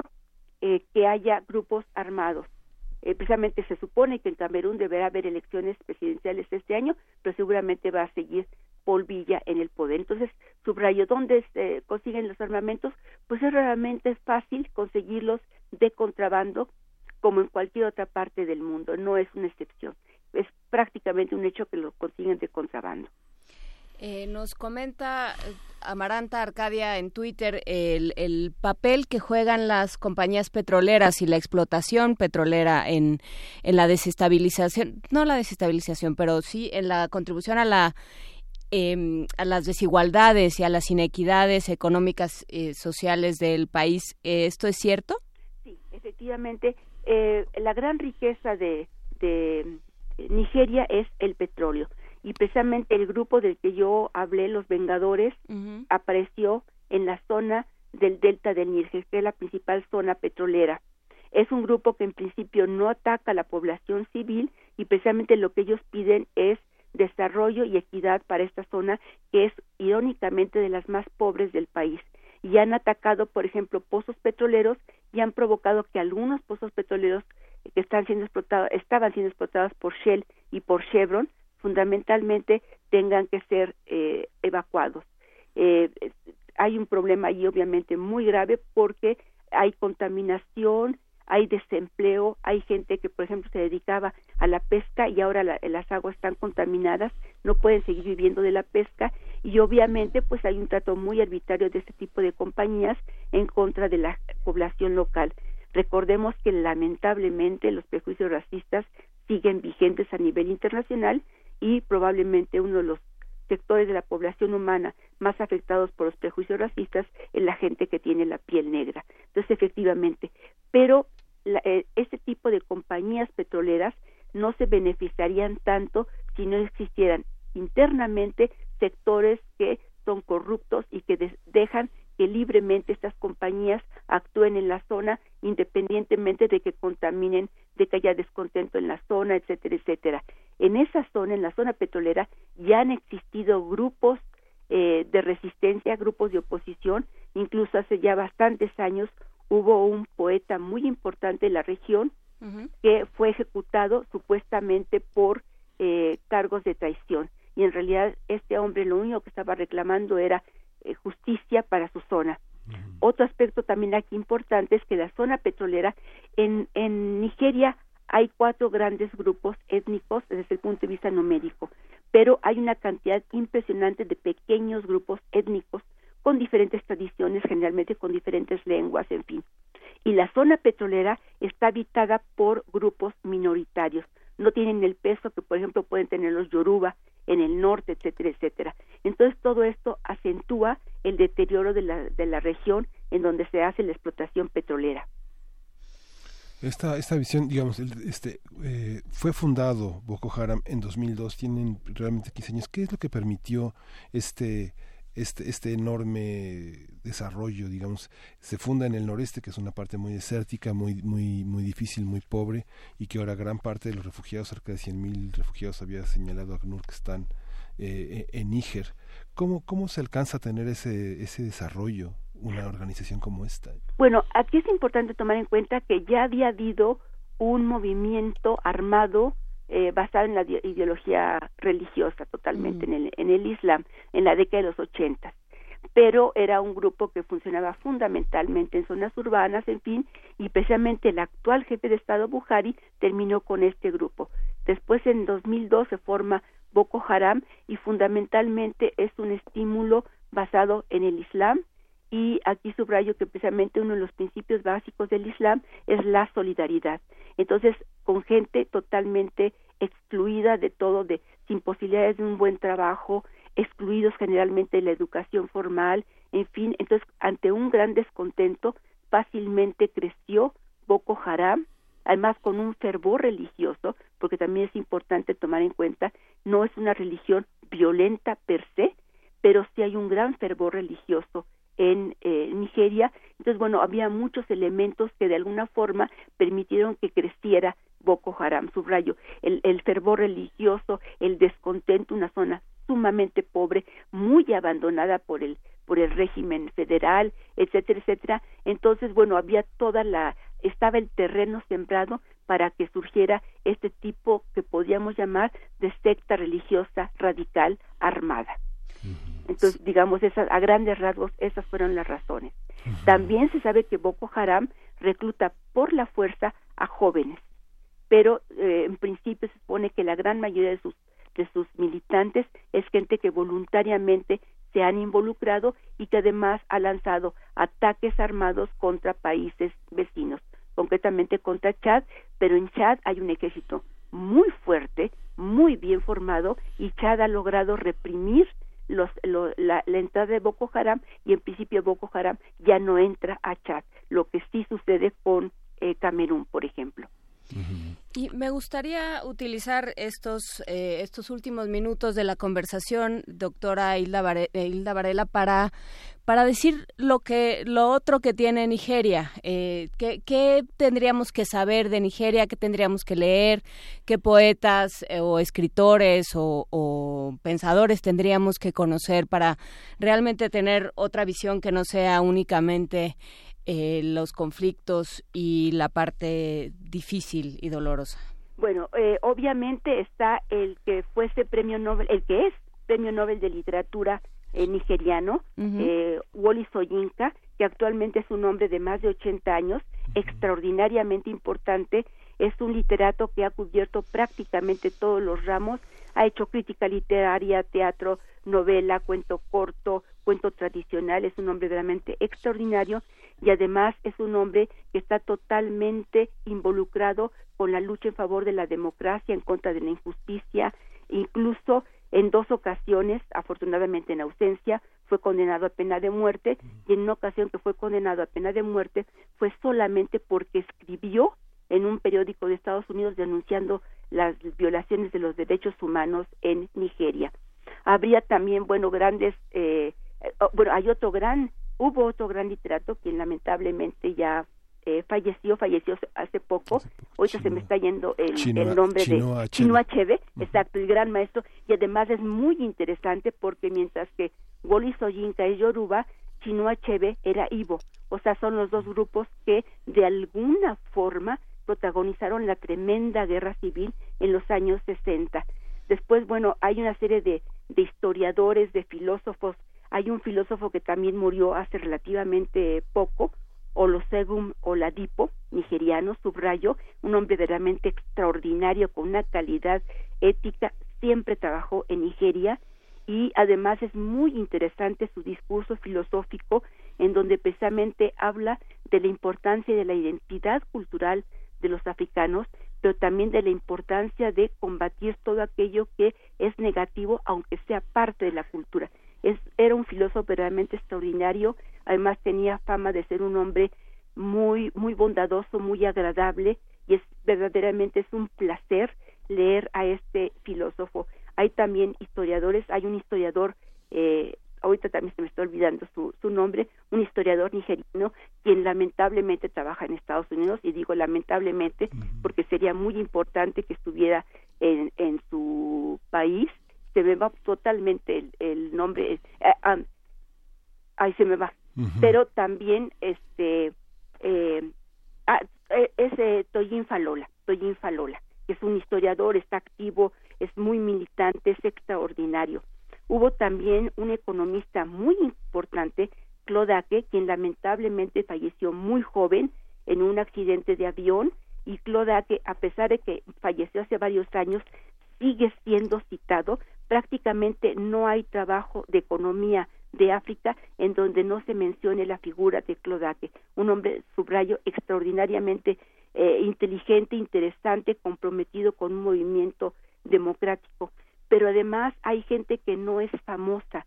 Hay muchas organizaciones civiles pequeñas, por ejemplo, de mujeres militantes que están en favor de la paz, de la justicia, de la democracia, pero generalmente son grupos sumamente pequeños que no alcanzan notoriedad internacional, pero que están sumamente activos y sobre todo en condiciones muy difíciles que están ellos eh, llevando a cabo su, su trabajo. Entonces yo creo que es importante tomar en cuenta que Nigeria no es solamente este grupo terrorista o la corrupción del régimen y, e indudablemente de algunos hombres de negocios, sino que Nigeria es un hombre, eh, Nigeria es un país verdaderamente extraordinario, es, es el gigante de África, realmente es es maravilloso. Y el poeta al que se refirió es Ken Saro-Wiwa, que, eh, eh, que, justamente en 92 fue la gota que derramó el vaso cuando escribió este la Nigeria racista y se, refería a la crisis Ogoni. Exacto. Ogoni es uno de los grupos étnicos precisamente de la región del delta del Níger. sí. y que bueno tuvo una enorme difusión porque bueno nada menos que como Chinoachi estaba editado en Penguin Books y tuvo un enorme digamos era un, un durante principios de los 90 estaba en casi todas las portadas del London Review of Books, ¿no? Sí, no, y además se hizo una campaña internacional, eh, incluso yo en lo particular, o sea, muchísima gente a nivel internacional, mandamos cartas pidiendo que fuera amnistiado, que realmente era injusto que lo ejecutaran y aún así fue ejecutado. Era un régimen militar. Pero sí, por ejemplo, ahí tenemos, eh, habría muchísimas, hay literatos que no son tan famosos como Chinua Achebe o como Wally Soyinka, pero que son también, ya empiezan a, despegar, ya empiezan a ser conocidos, y subrayo, habría gente común y corriente, que es extraordinaria, que no tiene ninguna notoriedad internacional, pero que en sus círculos eh, locales son importantes porque son activistas en favor de derechos humanos, en favor de la democracia, etcétera, etcétera. No es una población pasiva que esté esperando a ver de dónde le cae la tragedia, sino que al contrario, están haciendo todo lo posible por eh, mejorar la situación del país. Pues eh, le agradecemos muchísimo, doctora Hilda Varela, esta conversación, no solo para esclarecer el caso de Boko Haram, sino también para, eh, para mirar con otros ojos o para ayudarnos a mirar con otros ojos a este país africano. Como siempre, le agradecemos mucho su conversación. Un placer y tan solo recuerdo que soy profesor investigador de tiempo completo en el Colegio de México. Sí, eso me acordaba yo, pero como no estaba segura. Soy Colmex. Es, claro, eh, la Varela, investigadora del Colmex. orgullosamente egresada de la UNAM y eh, investigadora del Colmex. Bueno, nos saluda a todos por ah, yo, la, leo desde su libro del chat que editó en Nueva Imagen. Así que, uh, hace muchísimos ¿eh? años. No, pero ya dentro de poco va a salir uno nuevo ¿Ah, sobre Sudáfrica, eh, con una historia mucho más reciente. Ya les avisaré cuando salga el libro. Gracias, doctor. Bueno. Que tenga muy buen día. Igualmente, hasta luego. vamos, vamos a escuchar Desinfigue Dana Chibok.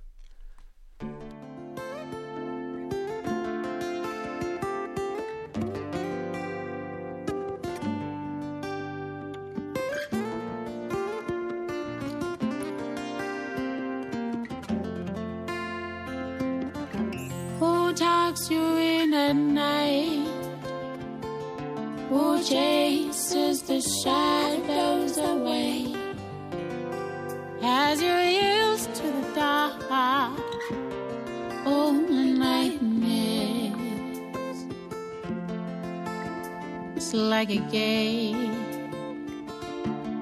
depending on where the dice falls. Who wonders if you are rocking in your cradle?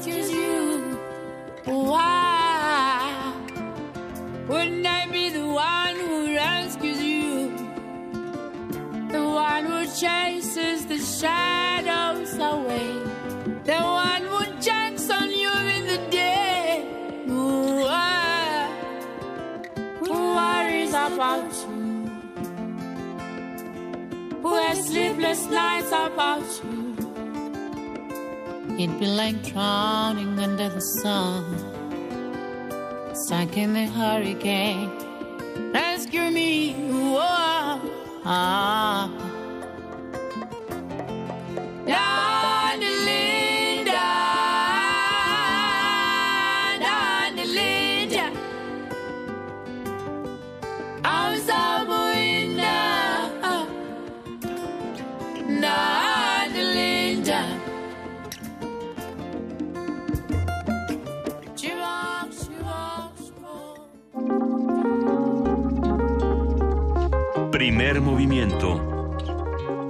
Hacemos comunidad.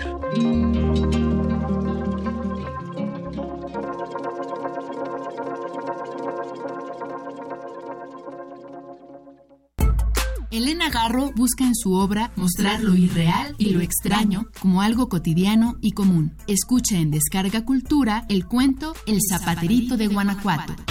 Allí, platicando, platicando, un señor me informó que en cualquier mercado me comprarían los zapatos. ¡Qué bonitos! me dijo cuando se los enseñé. No esperes más y entra a www.descargacultura.unam.mx. En México, las elecciones no las hace el gobierno ni los partidos, las hacemos nosotros. Dudar del proceso electoral y de sus resultados es como dudar de nosotros mismos. Esta es mi credencial para votar. Me identifica, me involucra y es única. Tiene elementos de seguridad visibles e invisibles. Con la mayor cobertura del padrón electoral, 98 de cada 100 tenemos credencial para votar libremente. Estamos listos para decidir.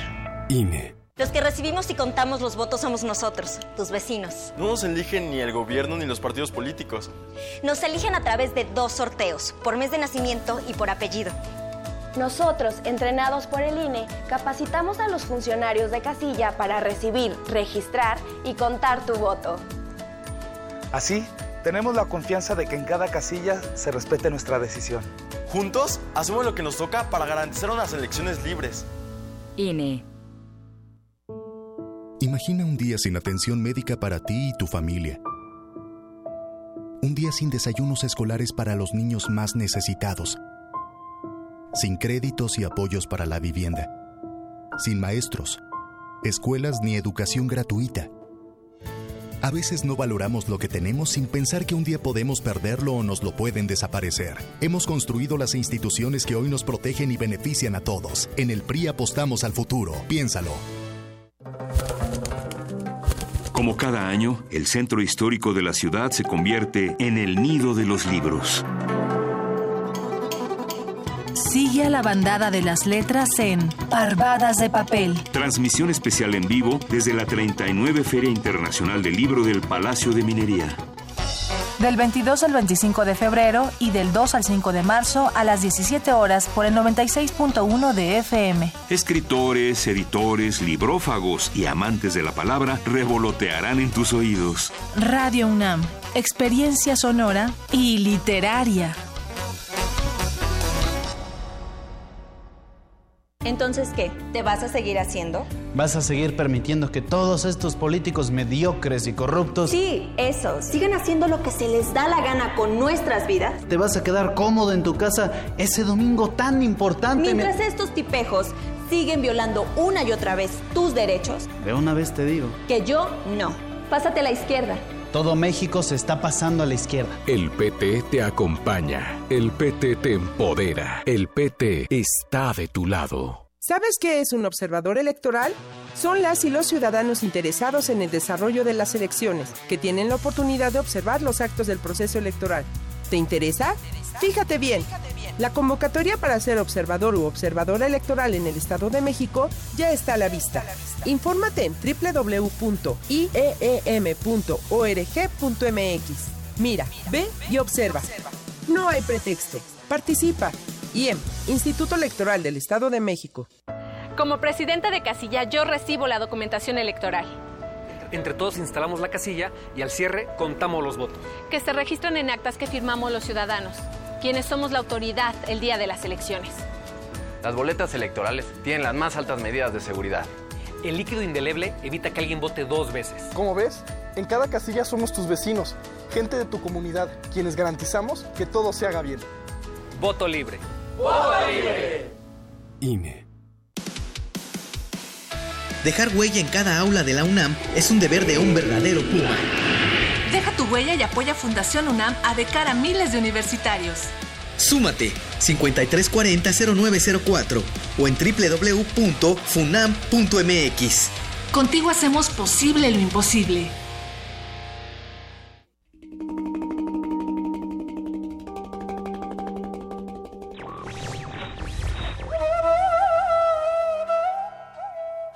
El que no se posee a sí mismo es extremadamente pobre.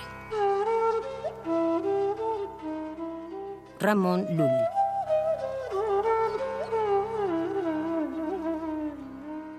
Radio UNAM.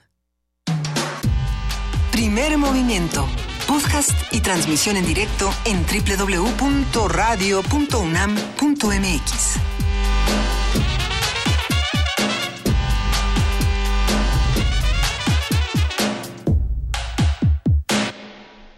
de la mañana con cinco minutos. Estamos ya eh, empezando esta tercera hora de primer movimiento por radio y TV UNAM. Nos escribe Luz de Teresa sobre la conversación que acabamos de tener con la doctora Hilda Varela. Dice, eh, hay que mencionar también a Chimamanda Ngozi Adichie. Ella es escritora nigeriana muy interesante, es autora de Americana y La otra mitad del sol. Son novelas con distintas visiones una sobre Estados Unidos y otra sobre Nigeria. Americana me parece que está publicada por Random House, por alguno de los sellos de Penguin, pero no estoy segura. Y la otra mitad del sol, esa sí no sé dónde está, pero ahora las buscamos. Muchísimas gracias, Luz de Teresa, por esta recomendación. Y bueno, pues vamos a publicar las, eh, las recomendaciones de la doctora Hilda Varela, por aquí les apunté, para eh, conocer más sobre la cultura, el pensamiento y el trabajo de los distintos eh, de, de, los distintos pensadores nigerianos. Y nos vamos a poesía necesaria. Sí, vámonos. Primer movimiento.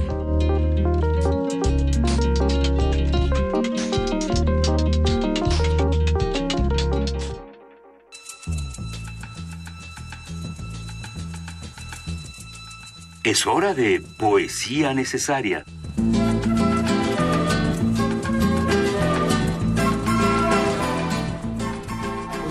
Leer una poesía de Adriana Dorantes Moreno que tuvo la gentileza de de, enviarme, porque bueno, fue la ganadora ayer de la catorceava edición del Premio de Literatura Universitaria en la Universidad Autónoma de Yucatán, del que también ganaron, ahí se fueron cerca de 577 trabajos, y también ganó un premio de cuento maya que, que ganó Hermilio López Balam, y Jesús eh, y Guillermo Ríos ganó el premio de cuento en español, y bueno, vamos a leer este poema que se llama El Comienzo, que es una serie de, de tiene un interlocutor que se llama querido.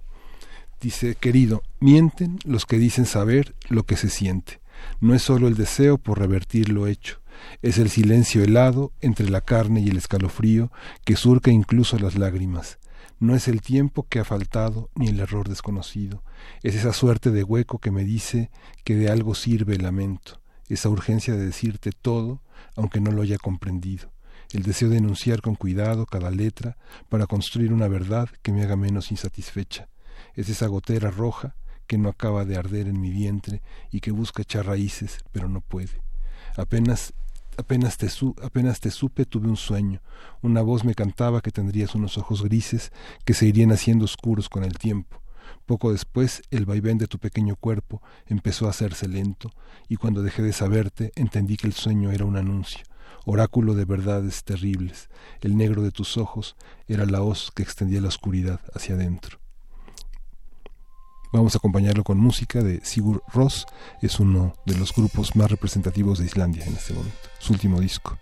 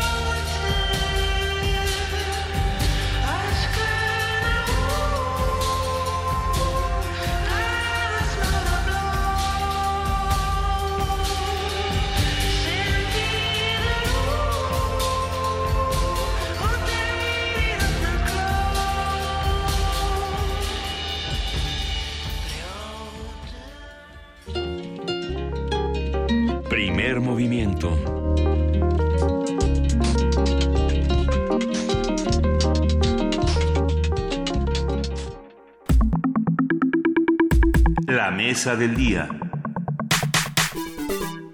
El Ejército Zapatista de Liberación Nacional salió a la luz pública el 1 de enero de 1994, cuando ocupó siete cabeceras municipales del estado de Chiapas. La irrupción de los zapatistas sucedió el mismo día que entró en vigor el Tratado de Libre Comercio de América del Norte. El ZLN fue formado en noviembre de 1983 por un grupo de mestizos, indígenas y antiguos miembros de las Fuerzas de Liberación Nacional, una organización guerrillera fundada en 1969. Uno de los objetivos del ejército zapatista fue la defensa de los derechos colectivos e individuales negados históricamente a los pueblos originarios. En el actual proceso electoral, el Congreso Nacional Indígena, organización ligada al ZLN, propuso impulsar a María de Jesús Patricio Martínez como candidata independiente. Sin embargo, Marichuy no logró el número de firmas requeridas por la autoridad electoral. Por otro lado, solo tres de las 32 entidades federativas, Oaxaca, Tlaxcala y Sonora, reconocen a nivel constitucional el sistema de usos y costumbres como el método de elección de las comunidades indígenas. Oaxaca es el estado donde hay más puestos que se definen bajo este esquema. De 570 municipios, en 417 eligen a sus representantes por el sistema normativo electoral indígena. Y vamos a continuar eh, con el análisis sobre la participación política de los pueblos originarios, qué sucedió en los siglos XX y XXI. Y la semana pasada tuvimos a, Carlos, Juan Carlos Santander Ontiveros, él es licenciado en Historia por la Escuela Nacional de Antropología e Historia, la ENA, y maestro en Historia por la UNAM, profesor en la ENA, y sus líneas de investigación son cultura política popular en, popular en regiones indígenas, así como historia social y regional en México en los siglos XIX y XXI, y es autor entre Vanillales y Fusiles, Rebelión Indígena en Totonacapan, 1836-1838. Bienvenido, Juan Carlos. Gracias. Gracias a ustedes. Buenos días. Buenos días. En nuestro capítulo anterior eh, hablábamos justamente de lo que sucedió en los siglos XVII, XVIII, llegamos hasta el XIX, me parece, con, con estas representaciones indígenas. Creo que fue muy esclarecedor y sobre todo eh, muy importante para pues sobre todo como para sembrar contextos, ¿no? Para sentar los contextos, nada viene de la nada y así fuimos llegando hasta el siglo XX, eh, Carlos Santander. ¿Cómo, ¿Cómo retomarlo? Me parece eh, que podemos retomarlo a partir de la em, discusión que se va a dar en la sociedad mexicana, en la sociedad civil y en los círculos académicos, especialmente en el área antropológica e histórica, eh, en la década del 1980. Es un momento interesante desde el punto de vista de eh, el avance del conocimiento científico social sobre los sistemas normativos, eh, lo que se ha dado en llamar el derecho consuetudinario y que conocemos comúnmente como usos y costumbres. Ah, hay que señalar que desde entonces se viene eh, trabajando de manera muy intensa en el área de la antropología política y jurídica. Eh, los especialistas, que, a los cuales me voy a referir, referir más adelante eh, a uno o dos de ellos, han colocado en la discusión académica y política el, un parteaguas a partir de 1989, que sería el momento en que se reconoce a través del convenio 169 de la Organización Internacional del Trabajo eh, los derechos de los pueblos originarios. Eh, concretamente lo que se refiere a eh, tierras, empleo, salud, educación, etcétera. Es una base importante porque se toma en cuenta o se establece que los países signatarios deben de tomar en cuenta eh, y consultar la participación de pobladores originarios en sus legislaciones eh, nacionales. Eh, este convenio, desde luego que va a ser un avance importante, pero no va a tener, digamos, muchas cuestiones positivas en términos de lo, de lo que se refiere al reconocimiento de los derechos políticos, específicamente en lo concerniente al derecho de la autodeterminación de los pueblos. Y esta es una crítica que los mismos antropólogos han estado eh, insistiendo desde entonces. Eh, el contexto es importante a nivel no solo mexicano, sino latinoamericano, porque muchos de los países que, eh, cuya población está compuesta por eh, pueblos originarios comenzaron a legislar al respecto.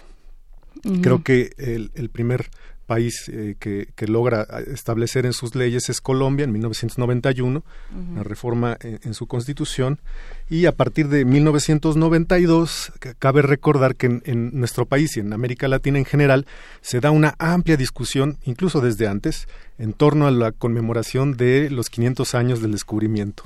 Eh, en ese tiempo se le llamó el encuentro y hay una polémica muy interesante entre los historiadores de la época.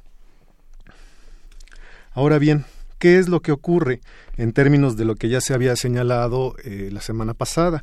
Que es en ese año cuando se reconoce propiamente este, eh, en, el ámbito político mexicano la importancia de legislar en torno a este, y reconocer los derechos consuetudinarios de los pueblos originarios. El tema permanece guardado un tanto en la agenda política nacional, hasta que se da el levantamiento justo como se ha dado acá, eh, se ha mencionado, de 1994 del Ejército Zapatista de Liberación Nacional. Rápidamente, eh, varias eh, legislaturas, entre ellas la oaxaqueña, comienzan a establecer algunas leyes para poder darle cabida en la escena jurídica y política al derecho consuetudinario. Eh, muy tempranamente, decía yo, en 1995, al año siguiente del levantamiento zapatista, eh, Oaxaca comienza a legislar y a reconocer como parte de la eh, vida política de los pueblos y los municipios este, con población mayoritariamente indígena el ejercicio de los derechos eh, consuetudinarios. ¿Y qué cambió ahí? Porque eh, si pensamos en el siglo XIX, o sea, hubo una un impulso por homogeneizar, ¿no? por decir todos somos el mismo país, todos eh, nos regimos bajo las mismas leyes, todos elegimos de la misma manera. Y, eh, y, fue de alguna forma negar una serie de cosas. ¿Qué pasa durante el siglo, durante principios del siglo XX, que a finales del siglo XX se empiezan a dar estas eh, manifestaciones, estos, pues, eh, estas alarmas de no, no somos iguales. Claro, habría que recordar la historia eh, social de, del siglo XX en lo concerniente a las movilizaciones políticas y sociales de, de, todo este periodo, en donde, si bien desde el 19 se venían dando movilizaciones campesinas e indígenas, a partir de, los años 50 y 60 vamos a tener eh, un auge, un, eh, auge de, nuevas movilizaciones. hay que recordar que el movimiento revolucionario contó desde luego con una amplia movilización campesina y que, eh, digamos, para concretar el asunto, se dirigió sobre todo en una pelea por derechos agrarios. Eh, la situación en, con lo concerniente a los territorios y, los ejidos que se empiezan a, formar y a distribuir en un gran reparto a partir de los años 20 y especialmente en los 30, como ya señalábamos en la, en la semana anterior, eh, pues finalmente va a tener un, un efecto de, cierta mm, estabilidad, entre comillas, de sectores campesinos. Sin embargo, eh, muy rápidamente las viejas estructuras y, que se van reconfigurando y se van posicionando nuevamente de grupos caciquiles regionales comienzan nuevamente a emerger. Eh, mm. En algún momento comentamos por acá que teníamos casos como en San Luis Potosí, en el mismo Guerrero, donde esto es mucho más que evidente en la medida en que los cacicazgos regionales van a estar eh, confrontando eh, distintas organizaciones campesinas para poder frenar el avance y el desarrollo económico de las comunidades locales.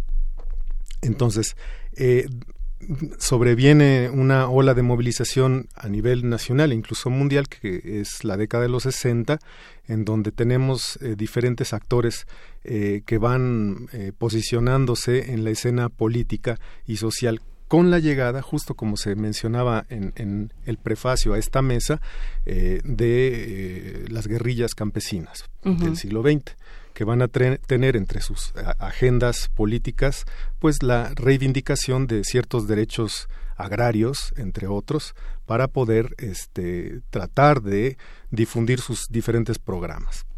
La década de los 70 verá pues un eh, auge de movilizaciones campesinas porque ya para este momento eh, la dotación de ejidos ya no, ya no se viene realizando, entonces muchos campesinos invaden tierras y de ese modo se apropian de eh, espacios que eh, por necesidades de reproducción material, elementales, pues necesitan, se ven obligados a hacer este tipo de estrategias.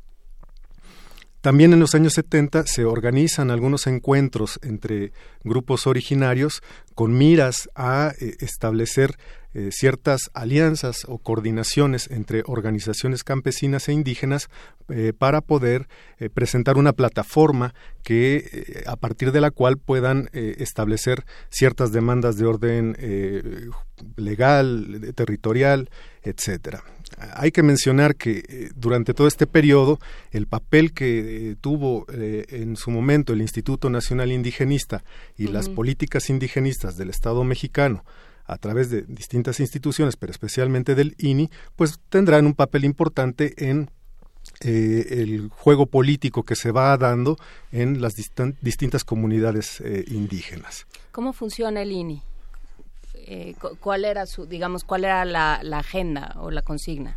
Bien, en, sus inicios la idea era trabajar a partir de un eh, una idea eh, integracionista, aunque respetando en la medida de lo posible eh, las culturas y, digamos, las tradiciones de los pueblos indígenas. En los hechos, se dieron a través de distintas prácticas y programas gubernamentales, por ejemplo, pensemos en estas campañas de alfabetización, en estas cartillas de alfabetización en lenguas originarias y programas de desarrollo social y económico, donde también eh, cabe mencionar que la antropología aplicada tuvo un papel muy interesante al respecto, al tratar de intervenir en comunidades indígenas con el objeto de promover eh, el desarrollo siempre digamos en la idea de eh, el respeto a las tradiciones y las historias particulares de cada grupo. Eso, digamos, a un nivel teórico. En la práctica, bueno, ocurrieron diferentes, eh, vamos a decir, eh, cuestiones que no necesariamente derivaron en una eh, práctica o en una puesta en marcha de programas para poder llevar adelante los ambiciosos proyectos de antropología aplicada que se tenía ya en los años 50 y 60 el Instituto Nacional Indigenista, por otra parte, pues también se abocó al estudio de los grupos originarios, este, haciendo, promoviendo etnografías e investigaciones de distinta naturaleza en torno a la historia, las costumbres eh, y a través de, una, digamos, cantidad importante de estudios etnográficos conocemos ahora, este, pues estos temas de eh, que van desde las fiestas o las celebraciones religiosas, las festividades, pasando por las mayordomías, las historias locales, las historias de vida, en fin, todos estos eh, temas que la antropología mexicana y con la colaboración de otros antropólogos eh, extranjeros, pues eh, desarrollaron en nuestro país.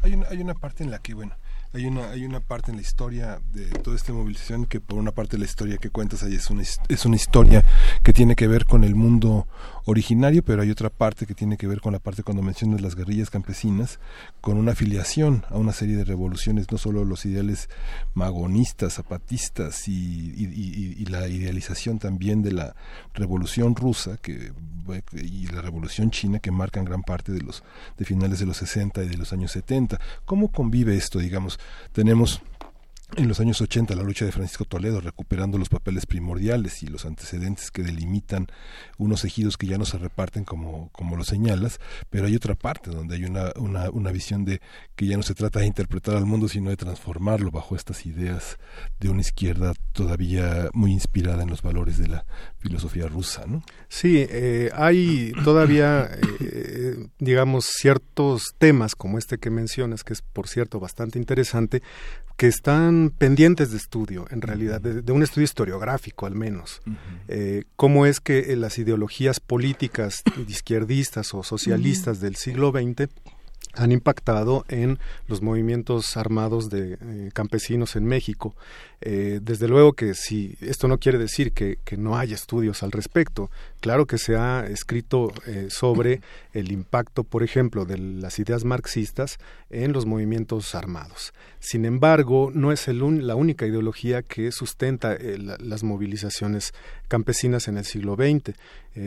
tenemos otras ideologías, por ejemplo, el agrarismo o, la ideología en torno al municipio libre que esta sería una interesante idea a, ensayar y demostrar más adelante, que va mutando, que va jugando a lo largo del periodo con la idea de las autonomías y la autodeterminación.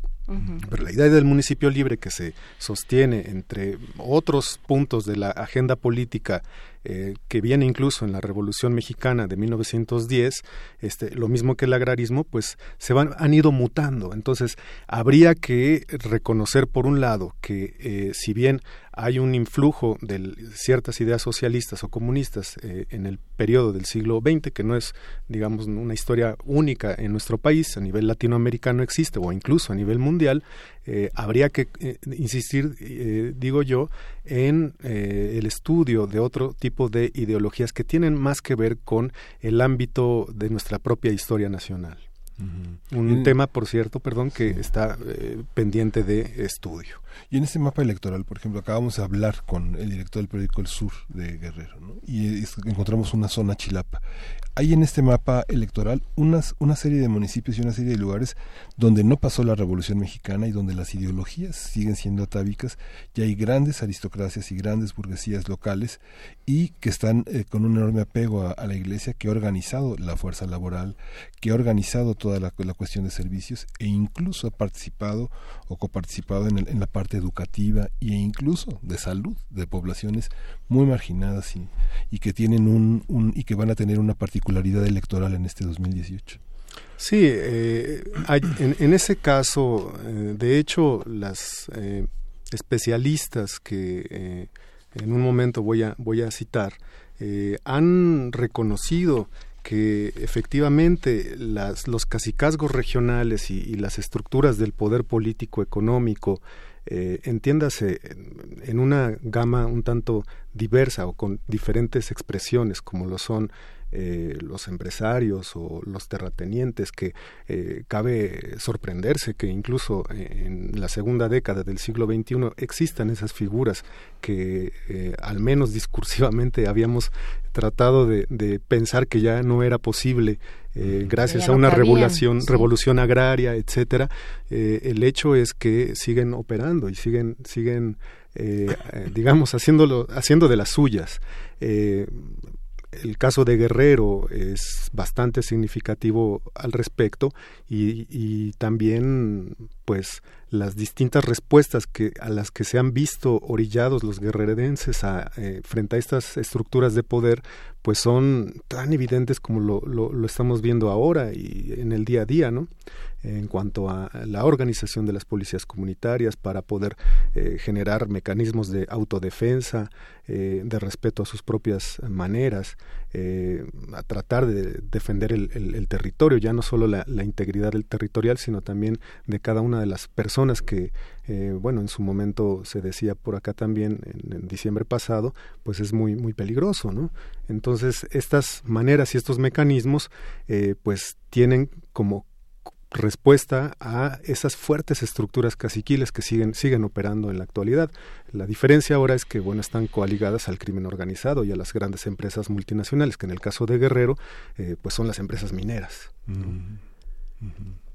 Sí, eh, existen muchos, eh, digamos, muchas fuerzas en contra y, y bueno, ¿cómo, en, en qué medida em, está necesidad de o, este impulso por saquear ha ido moviendo la, eh, eh, a los a los pueblos indígenas hacia la participación electoral hacia la participación dentro de una organización eh, de gobierno. Aquí hay que recordar dos, dos cuestiones importantes, que por un lado, gracias a estos estudios de los que señalaba al inicio de la mesa, hemos logrado ir entendiendo cuál es la dinámica y la lógica sobre la que se desenvuelve eh, el sistema de usos y costumbres frente a las instituciones del Estado mexicano. En un principio se planteó la idea de que eran dos maneras que, eh, si no antagónicas, por lo menos sí separadas, pero eh, el problema es mucho más complejo en la medida en que ya lo veníamos planteando desde la semana anterior, eh, estas formas de participación y de eh, procesos de, elección y, de regímenes al interior de las comunidades vienen ocurriendo de tiempo atrás. Ahora bien, cómo se relacionan en los marcos legales, jurídicos, formales del gobierno mexicano y el Estado mexicano, pues es precisamente que eh, habría que regresar a las coyunturas de las cuales estábamos hablando hace un momento. Por ejemplo, eh, a partir de 1994, aquí sucede un cambio eh, muy importante en esta materia, porque, como decía, pronto al cabo de unos cinco, cinco años, perdón, seis, siete años, este, en el 2001, se va a dar una amplia movilización eh, de la sociedad civil eh, para poder eh, presionar al gobierno que había cambiado en ese momento de signo político aparentemente para aprovechar la coyuntura de, eh, un nuevo partido político en el poder y de ese modo insertar en la discusión legislativa eh, la agenda política que ya se venía eh, discutiendo por lo menos de 10 años atrás. en este sentido, hay pues un, que mencionar que sí, en efecto, fue pues una movilización social muy importante que incluía eh, la inquietud que ahora tú, este, Juana Inés, me estás eh, comentando, de, cómo es que los pueblos originarios van a convivir en términos de la vida política, institucional, eh, y conservando o manteniendo sus propias formas de elección y sus propios códigos, por así decirlo, de normas y costumbres.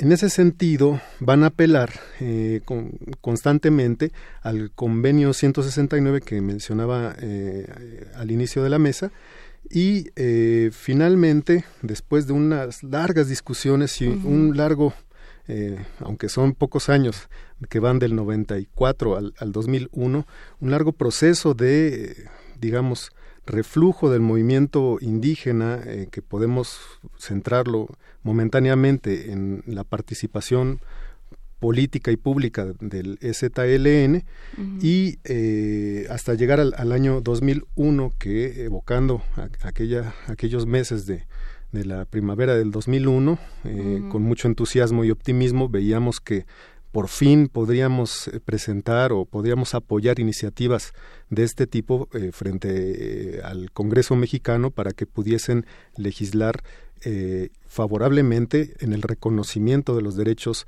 plenos de eh, los pueblos originarios. Sin embargo, aquí hay un, problema serio en cuanto a, esto y que me voy a permitir eh, leer una, una cita de, extraída de un texto que se llama Justicias Indígenas y Estado, Violencias Contemporáneas, que coordinan las profesoras especialistas, antropólogas eh, jurídicas y políticas María Teresa Sierra, Rosalba Aida Hernández y Rachel Sieder. Eh, dicen ellas, em, el movimiento indígena y algunos sectores de la sociedad civil organizada cuestionaron ampliamente la reforma. Se refieren desde luego a la reforma eh, que se eh, promulgó en abril de 2001 en torno al reconocimiento de eh, los derechos indígenas que legisla en el artículo 2 constitucional. Calificándola de limitada, sigo con la cita, porque reconoce una serie de derechos que no permite ejercer. Si bien el capítulo segundo constitucional, en el que se concentra la mayor parte de los cambios legales en materia indígena, establece el derecho a la libre determinación de los pueblos indígenas que se ejercerá en un marco de autonomía, deja que las legislaciones estatales definan el alcance de dicha autonomía, lo que significa subordinarla a los intereses regionales y partidarios. Tomando en cuenta que la mayoría de los congresos estatales continúan bajo el control de las fuerzas caciquiles regionales, la autonomía reconocida en el inciso A del artículo segundo de la nueva ley no ha pasado de ser una mera figura discursiva sin sustento jurídico que permita implementarla. Una limitación fundamental de la reforma mexicana es el no reconocimiento de los pueblos indígenas como sujetos de derecho sino como objetos de atención por parte del Estado, pues no los considera en su carácter de entidades de derecho público, sino como entidades de interés público. Asimismo, los derechos sobre la tierra se subordinan a los derechos de terceros ya establecidos, es decir, a la propiedad privada, entre otros aspectos.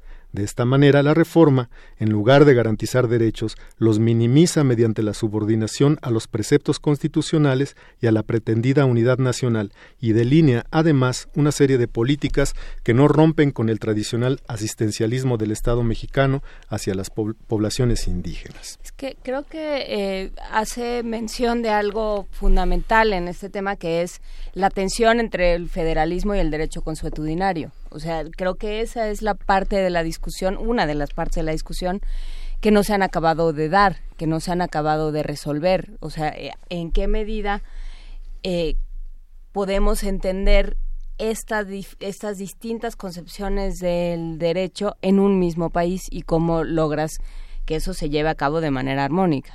Claro, eh, es parte de la misma discusión que tienen ahora, bueno, desde esta, esta cita que acabo de, leer es del año 2013, eh, cinco años atrás, no han cambiado demasiado las cosas, por el contrario, eh, pero bueno, tiene que ver entonces con la idea de en realidad evaluar, ponderar de qué ha servido esta legislación en el contexto de las reformas estructurales que ha hecho el Estado mexicano a partir de la década de 1980, que conocemos como reformas neoliberales. Eh, algunos analistas opinan que en realidad eh, estas reformas tienen más que ver con la lógica neoliberal de hacer que el Estado eh, ya no tenga tanta responsabilidad social para atender las problemáticas de, en este caso, los pueblos originarios. Una crítica que, por cierto, eh, convendría revisar a la luz de todas las coyunturas políticas que se han estado dando. Entonces, eh, aquí, a partir del año 2001, eh, en cuanto al movimiento zapatista, en cuanto al movimiento que llevaron adelante a través del Congreso Nacional Indígena y a partir de los acuerdos de San Andrés, ¿qué es lo que dicen ellos? Bueno, ellos dicen algo muy simple, el gobierno no responde, el Estado mexicano no se responsabiliza, no cumple con su palabra, nos importa, eh, digamos, en la práctica, y continuamos en los hechos eh, con los acuerdos de San Andrés. Esto es, nosotros vamos a seguir eh, pese a que no hay un reconocimiento del Estado, con nuestras propias formas de vida, de participación, nuestros usos y costumbres, y eh, en, eso eh, están eh, prácticamente desde entonces en esta en esta materia porque hay una especie de estancamiento que eh, no vemos que vaya a destrabarse para poder revisar nuevamente esta legislación y reconocer plenamente los derechos. Como bien dicen las eh, antropólogas que acabo de citar pues las estructuras regionales caciquiles son pues de mucho peso ¿sí? y eso es importantísimo a la hora de eh, llevar adelante el pleno ejercicio de derechos políticos. Ahora, hay unas nuevas reglas, digamos, pienso que en, en 2014 el Congreso estaba, estaba constituido por bueno 500 diputados, de los cuales 17 eran de origen indígena, pero la Comisión de Asuntos Indígenas de la Cámara de Diputados señalaba que no tenía ninguna representatividad real de grupos indígenas, obedecían, digamos, a representaciones de su partido y tenían un origen fundamentalmente político, ¿no? Digamos, eran ocho del PRD, eran ocho del PRD, eran este cinco, seis del PRI, uno del Movimiento Ciudadano y uno del PAN.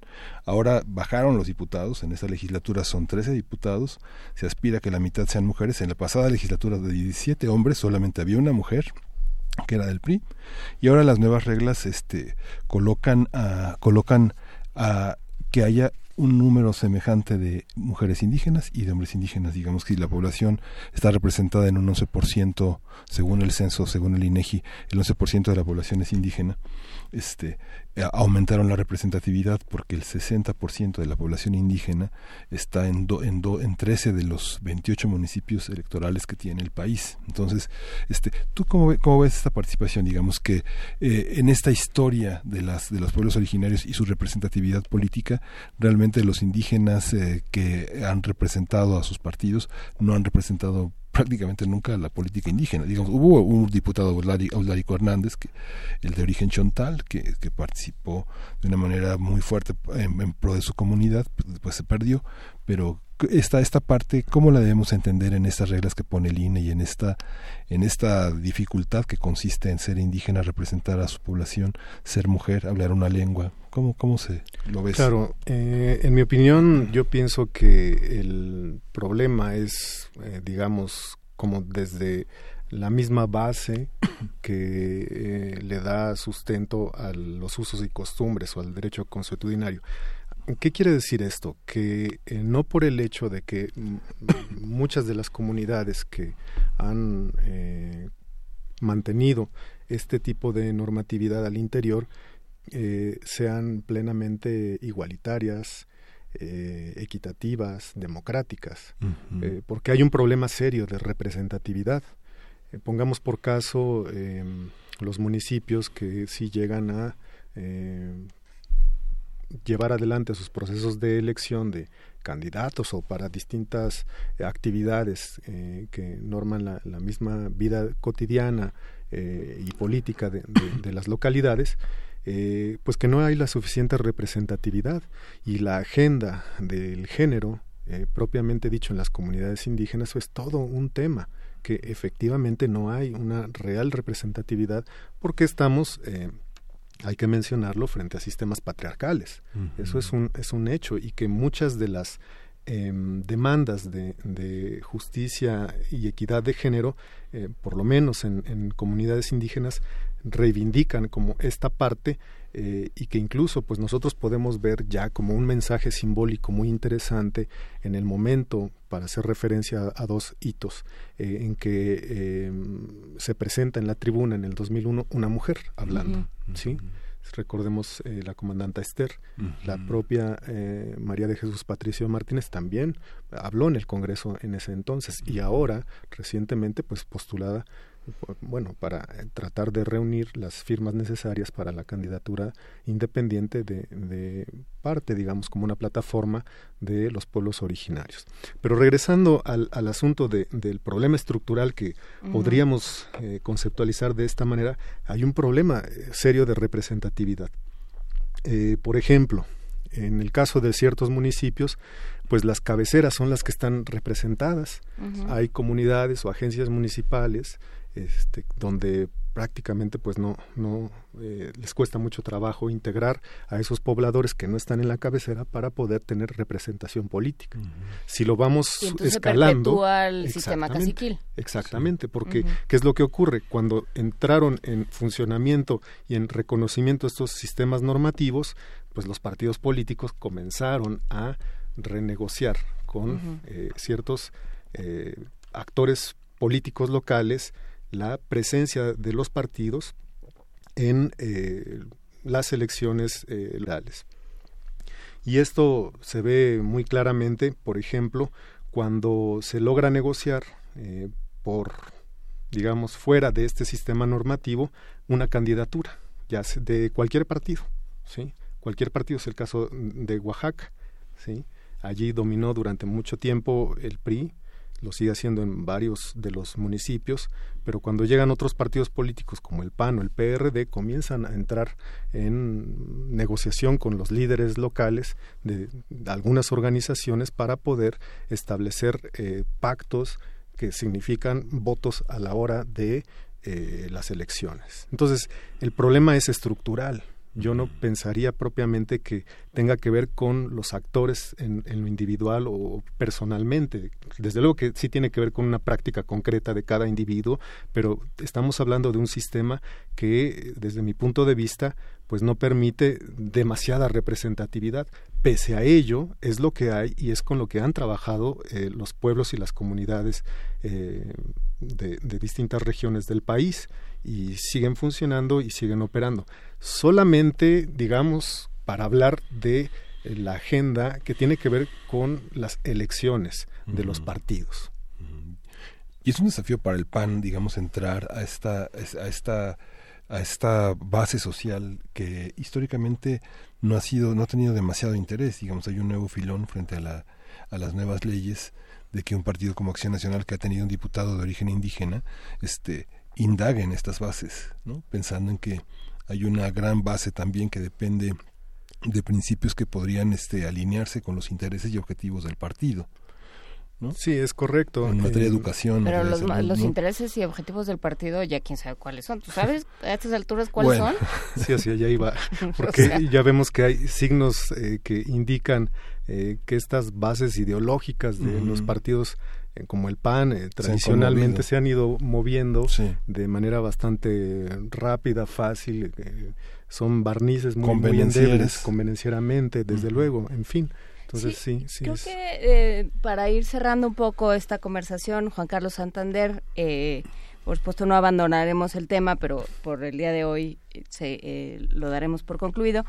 esta distinción de la que hablabas entre ser sujeto de derechos y ser objeto de atención es, es fundamental, ¿no? De pronto tenemos esta idea de que son, de que vivimos en, en México distintos, con ciudadanos distintos y de diferentes eh, tipos, sin esta idea, a pesar de que nuestra constitución dice que todos somos iguales.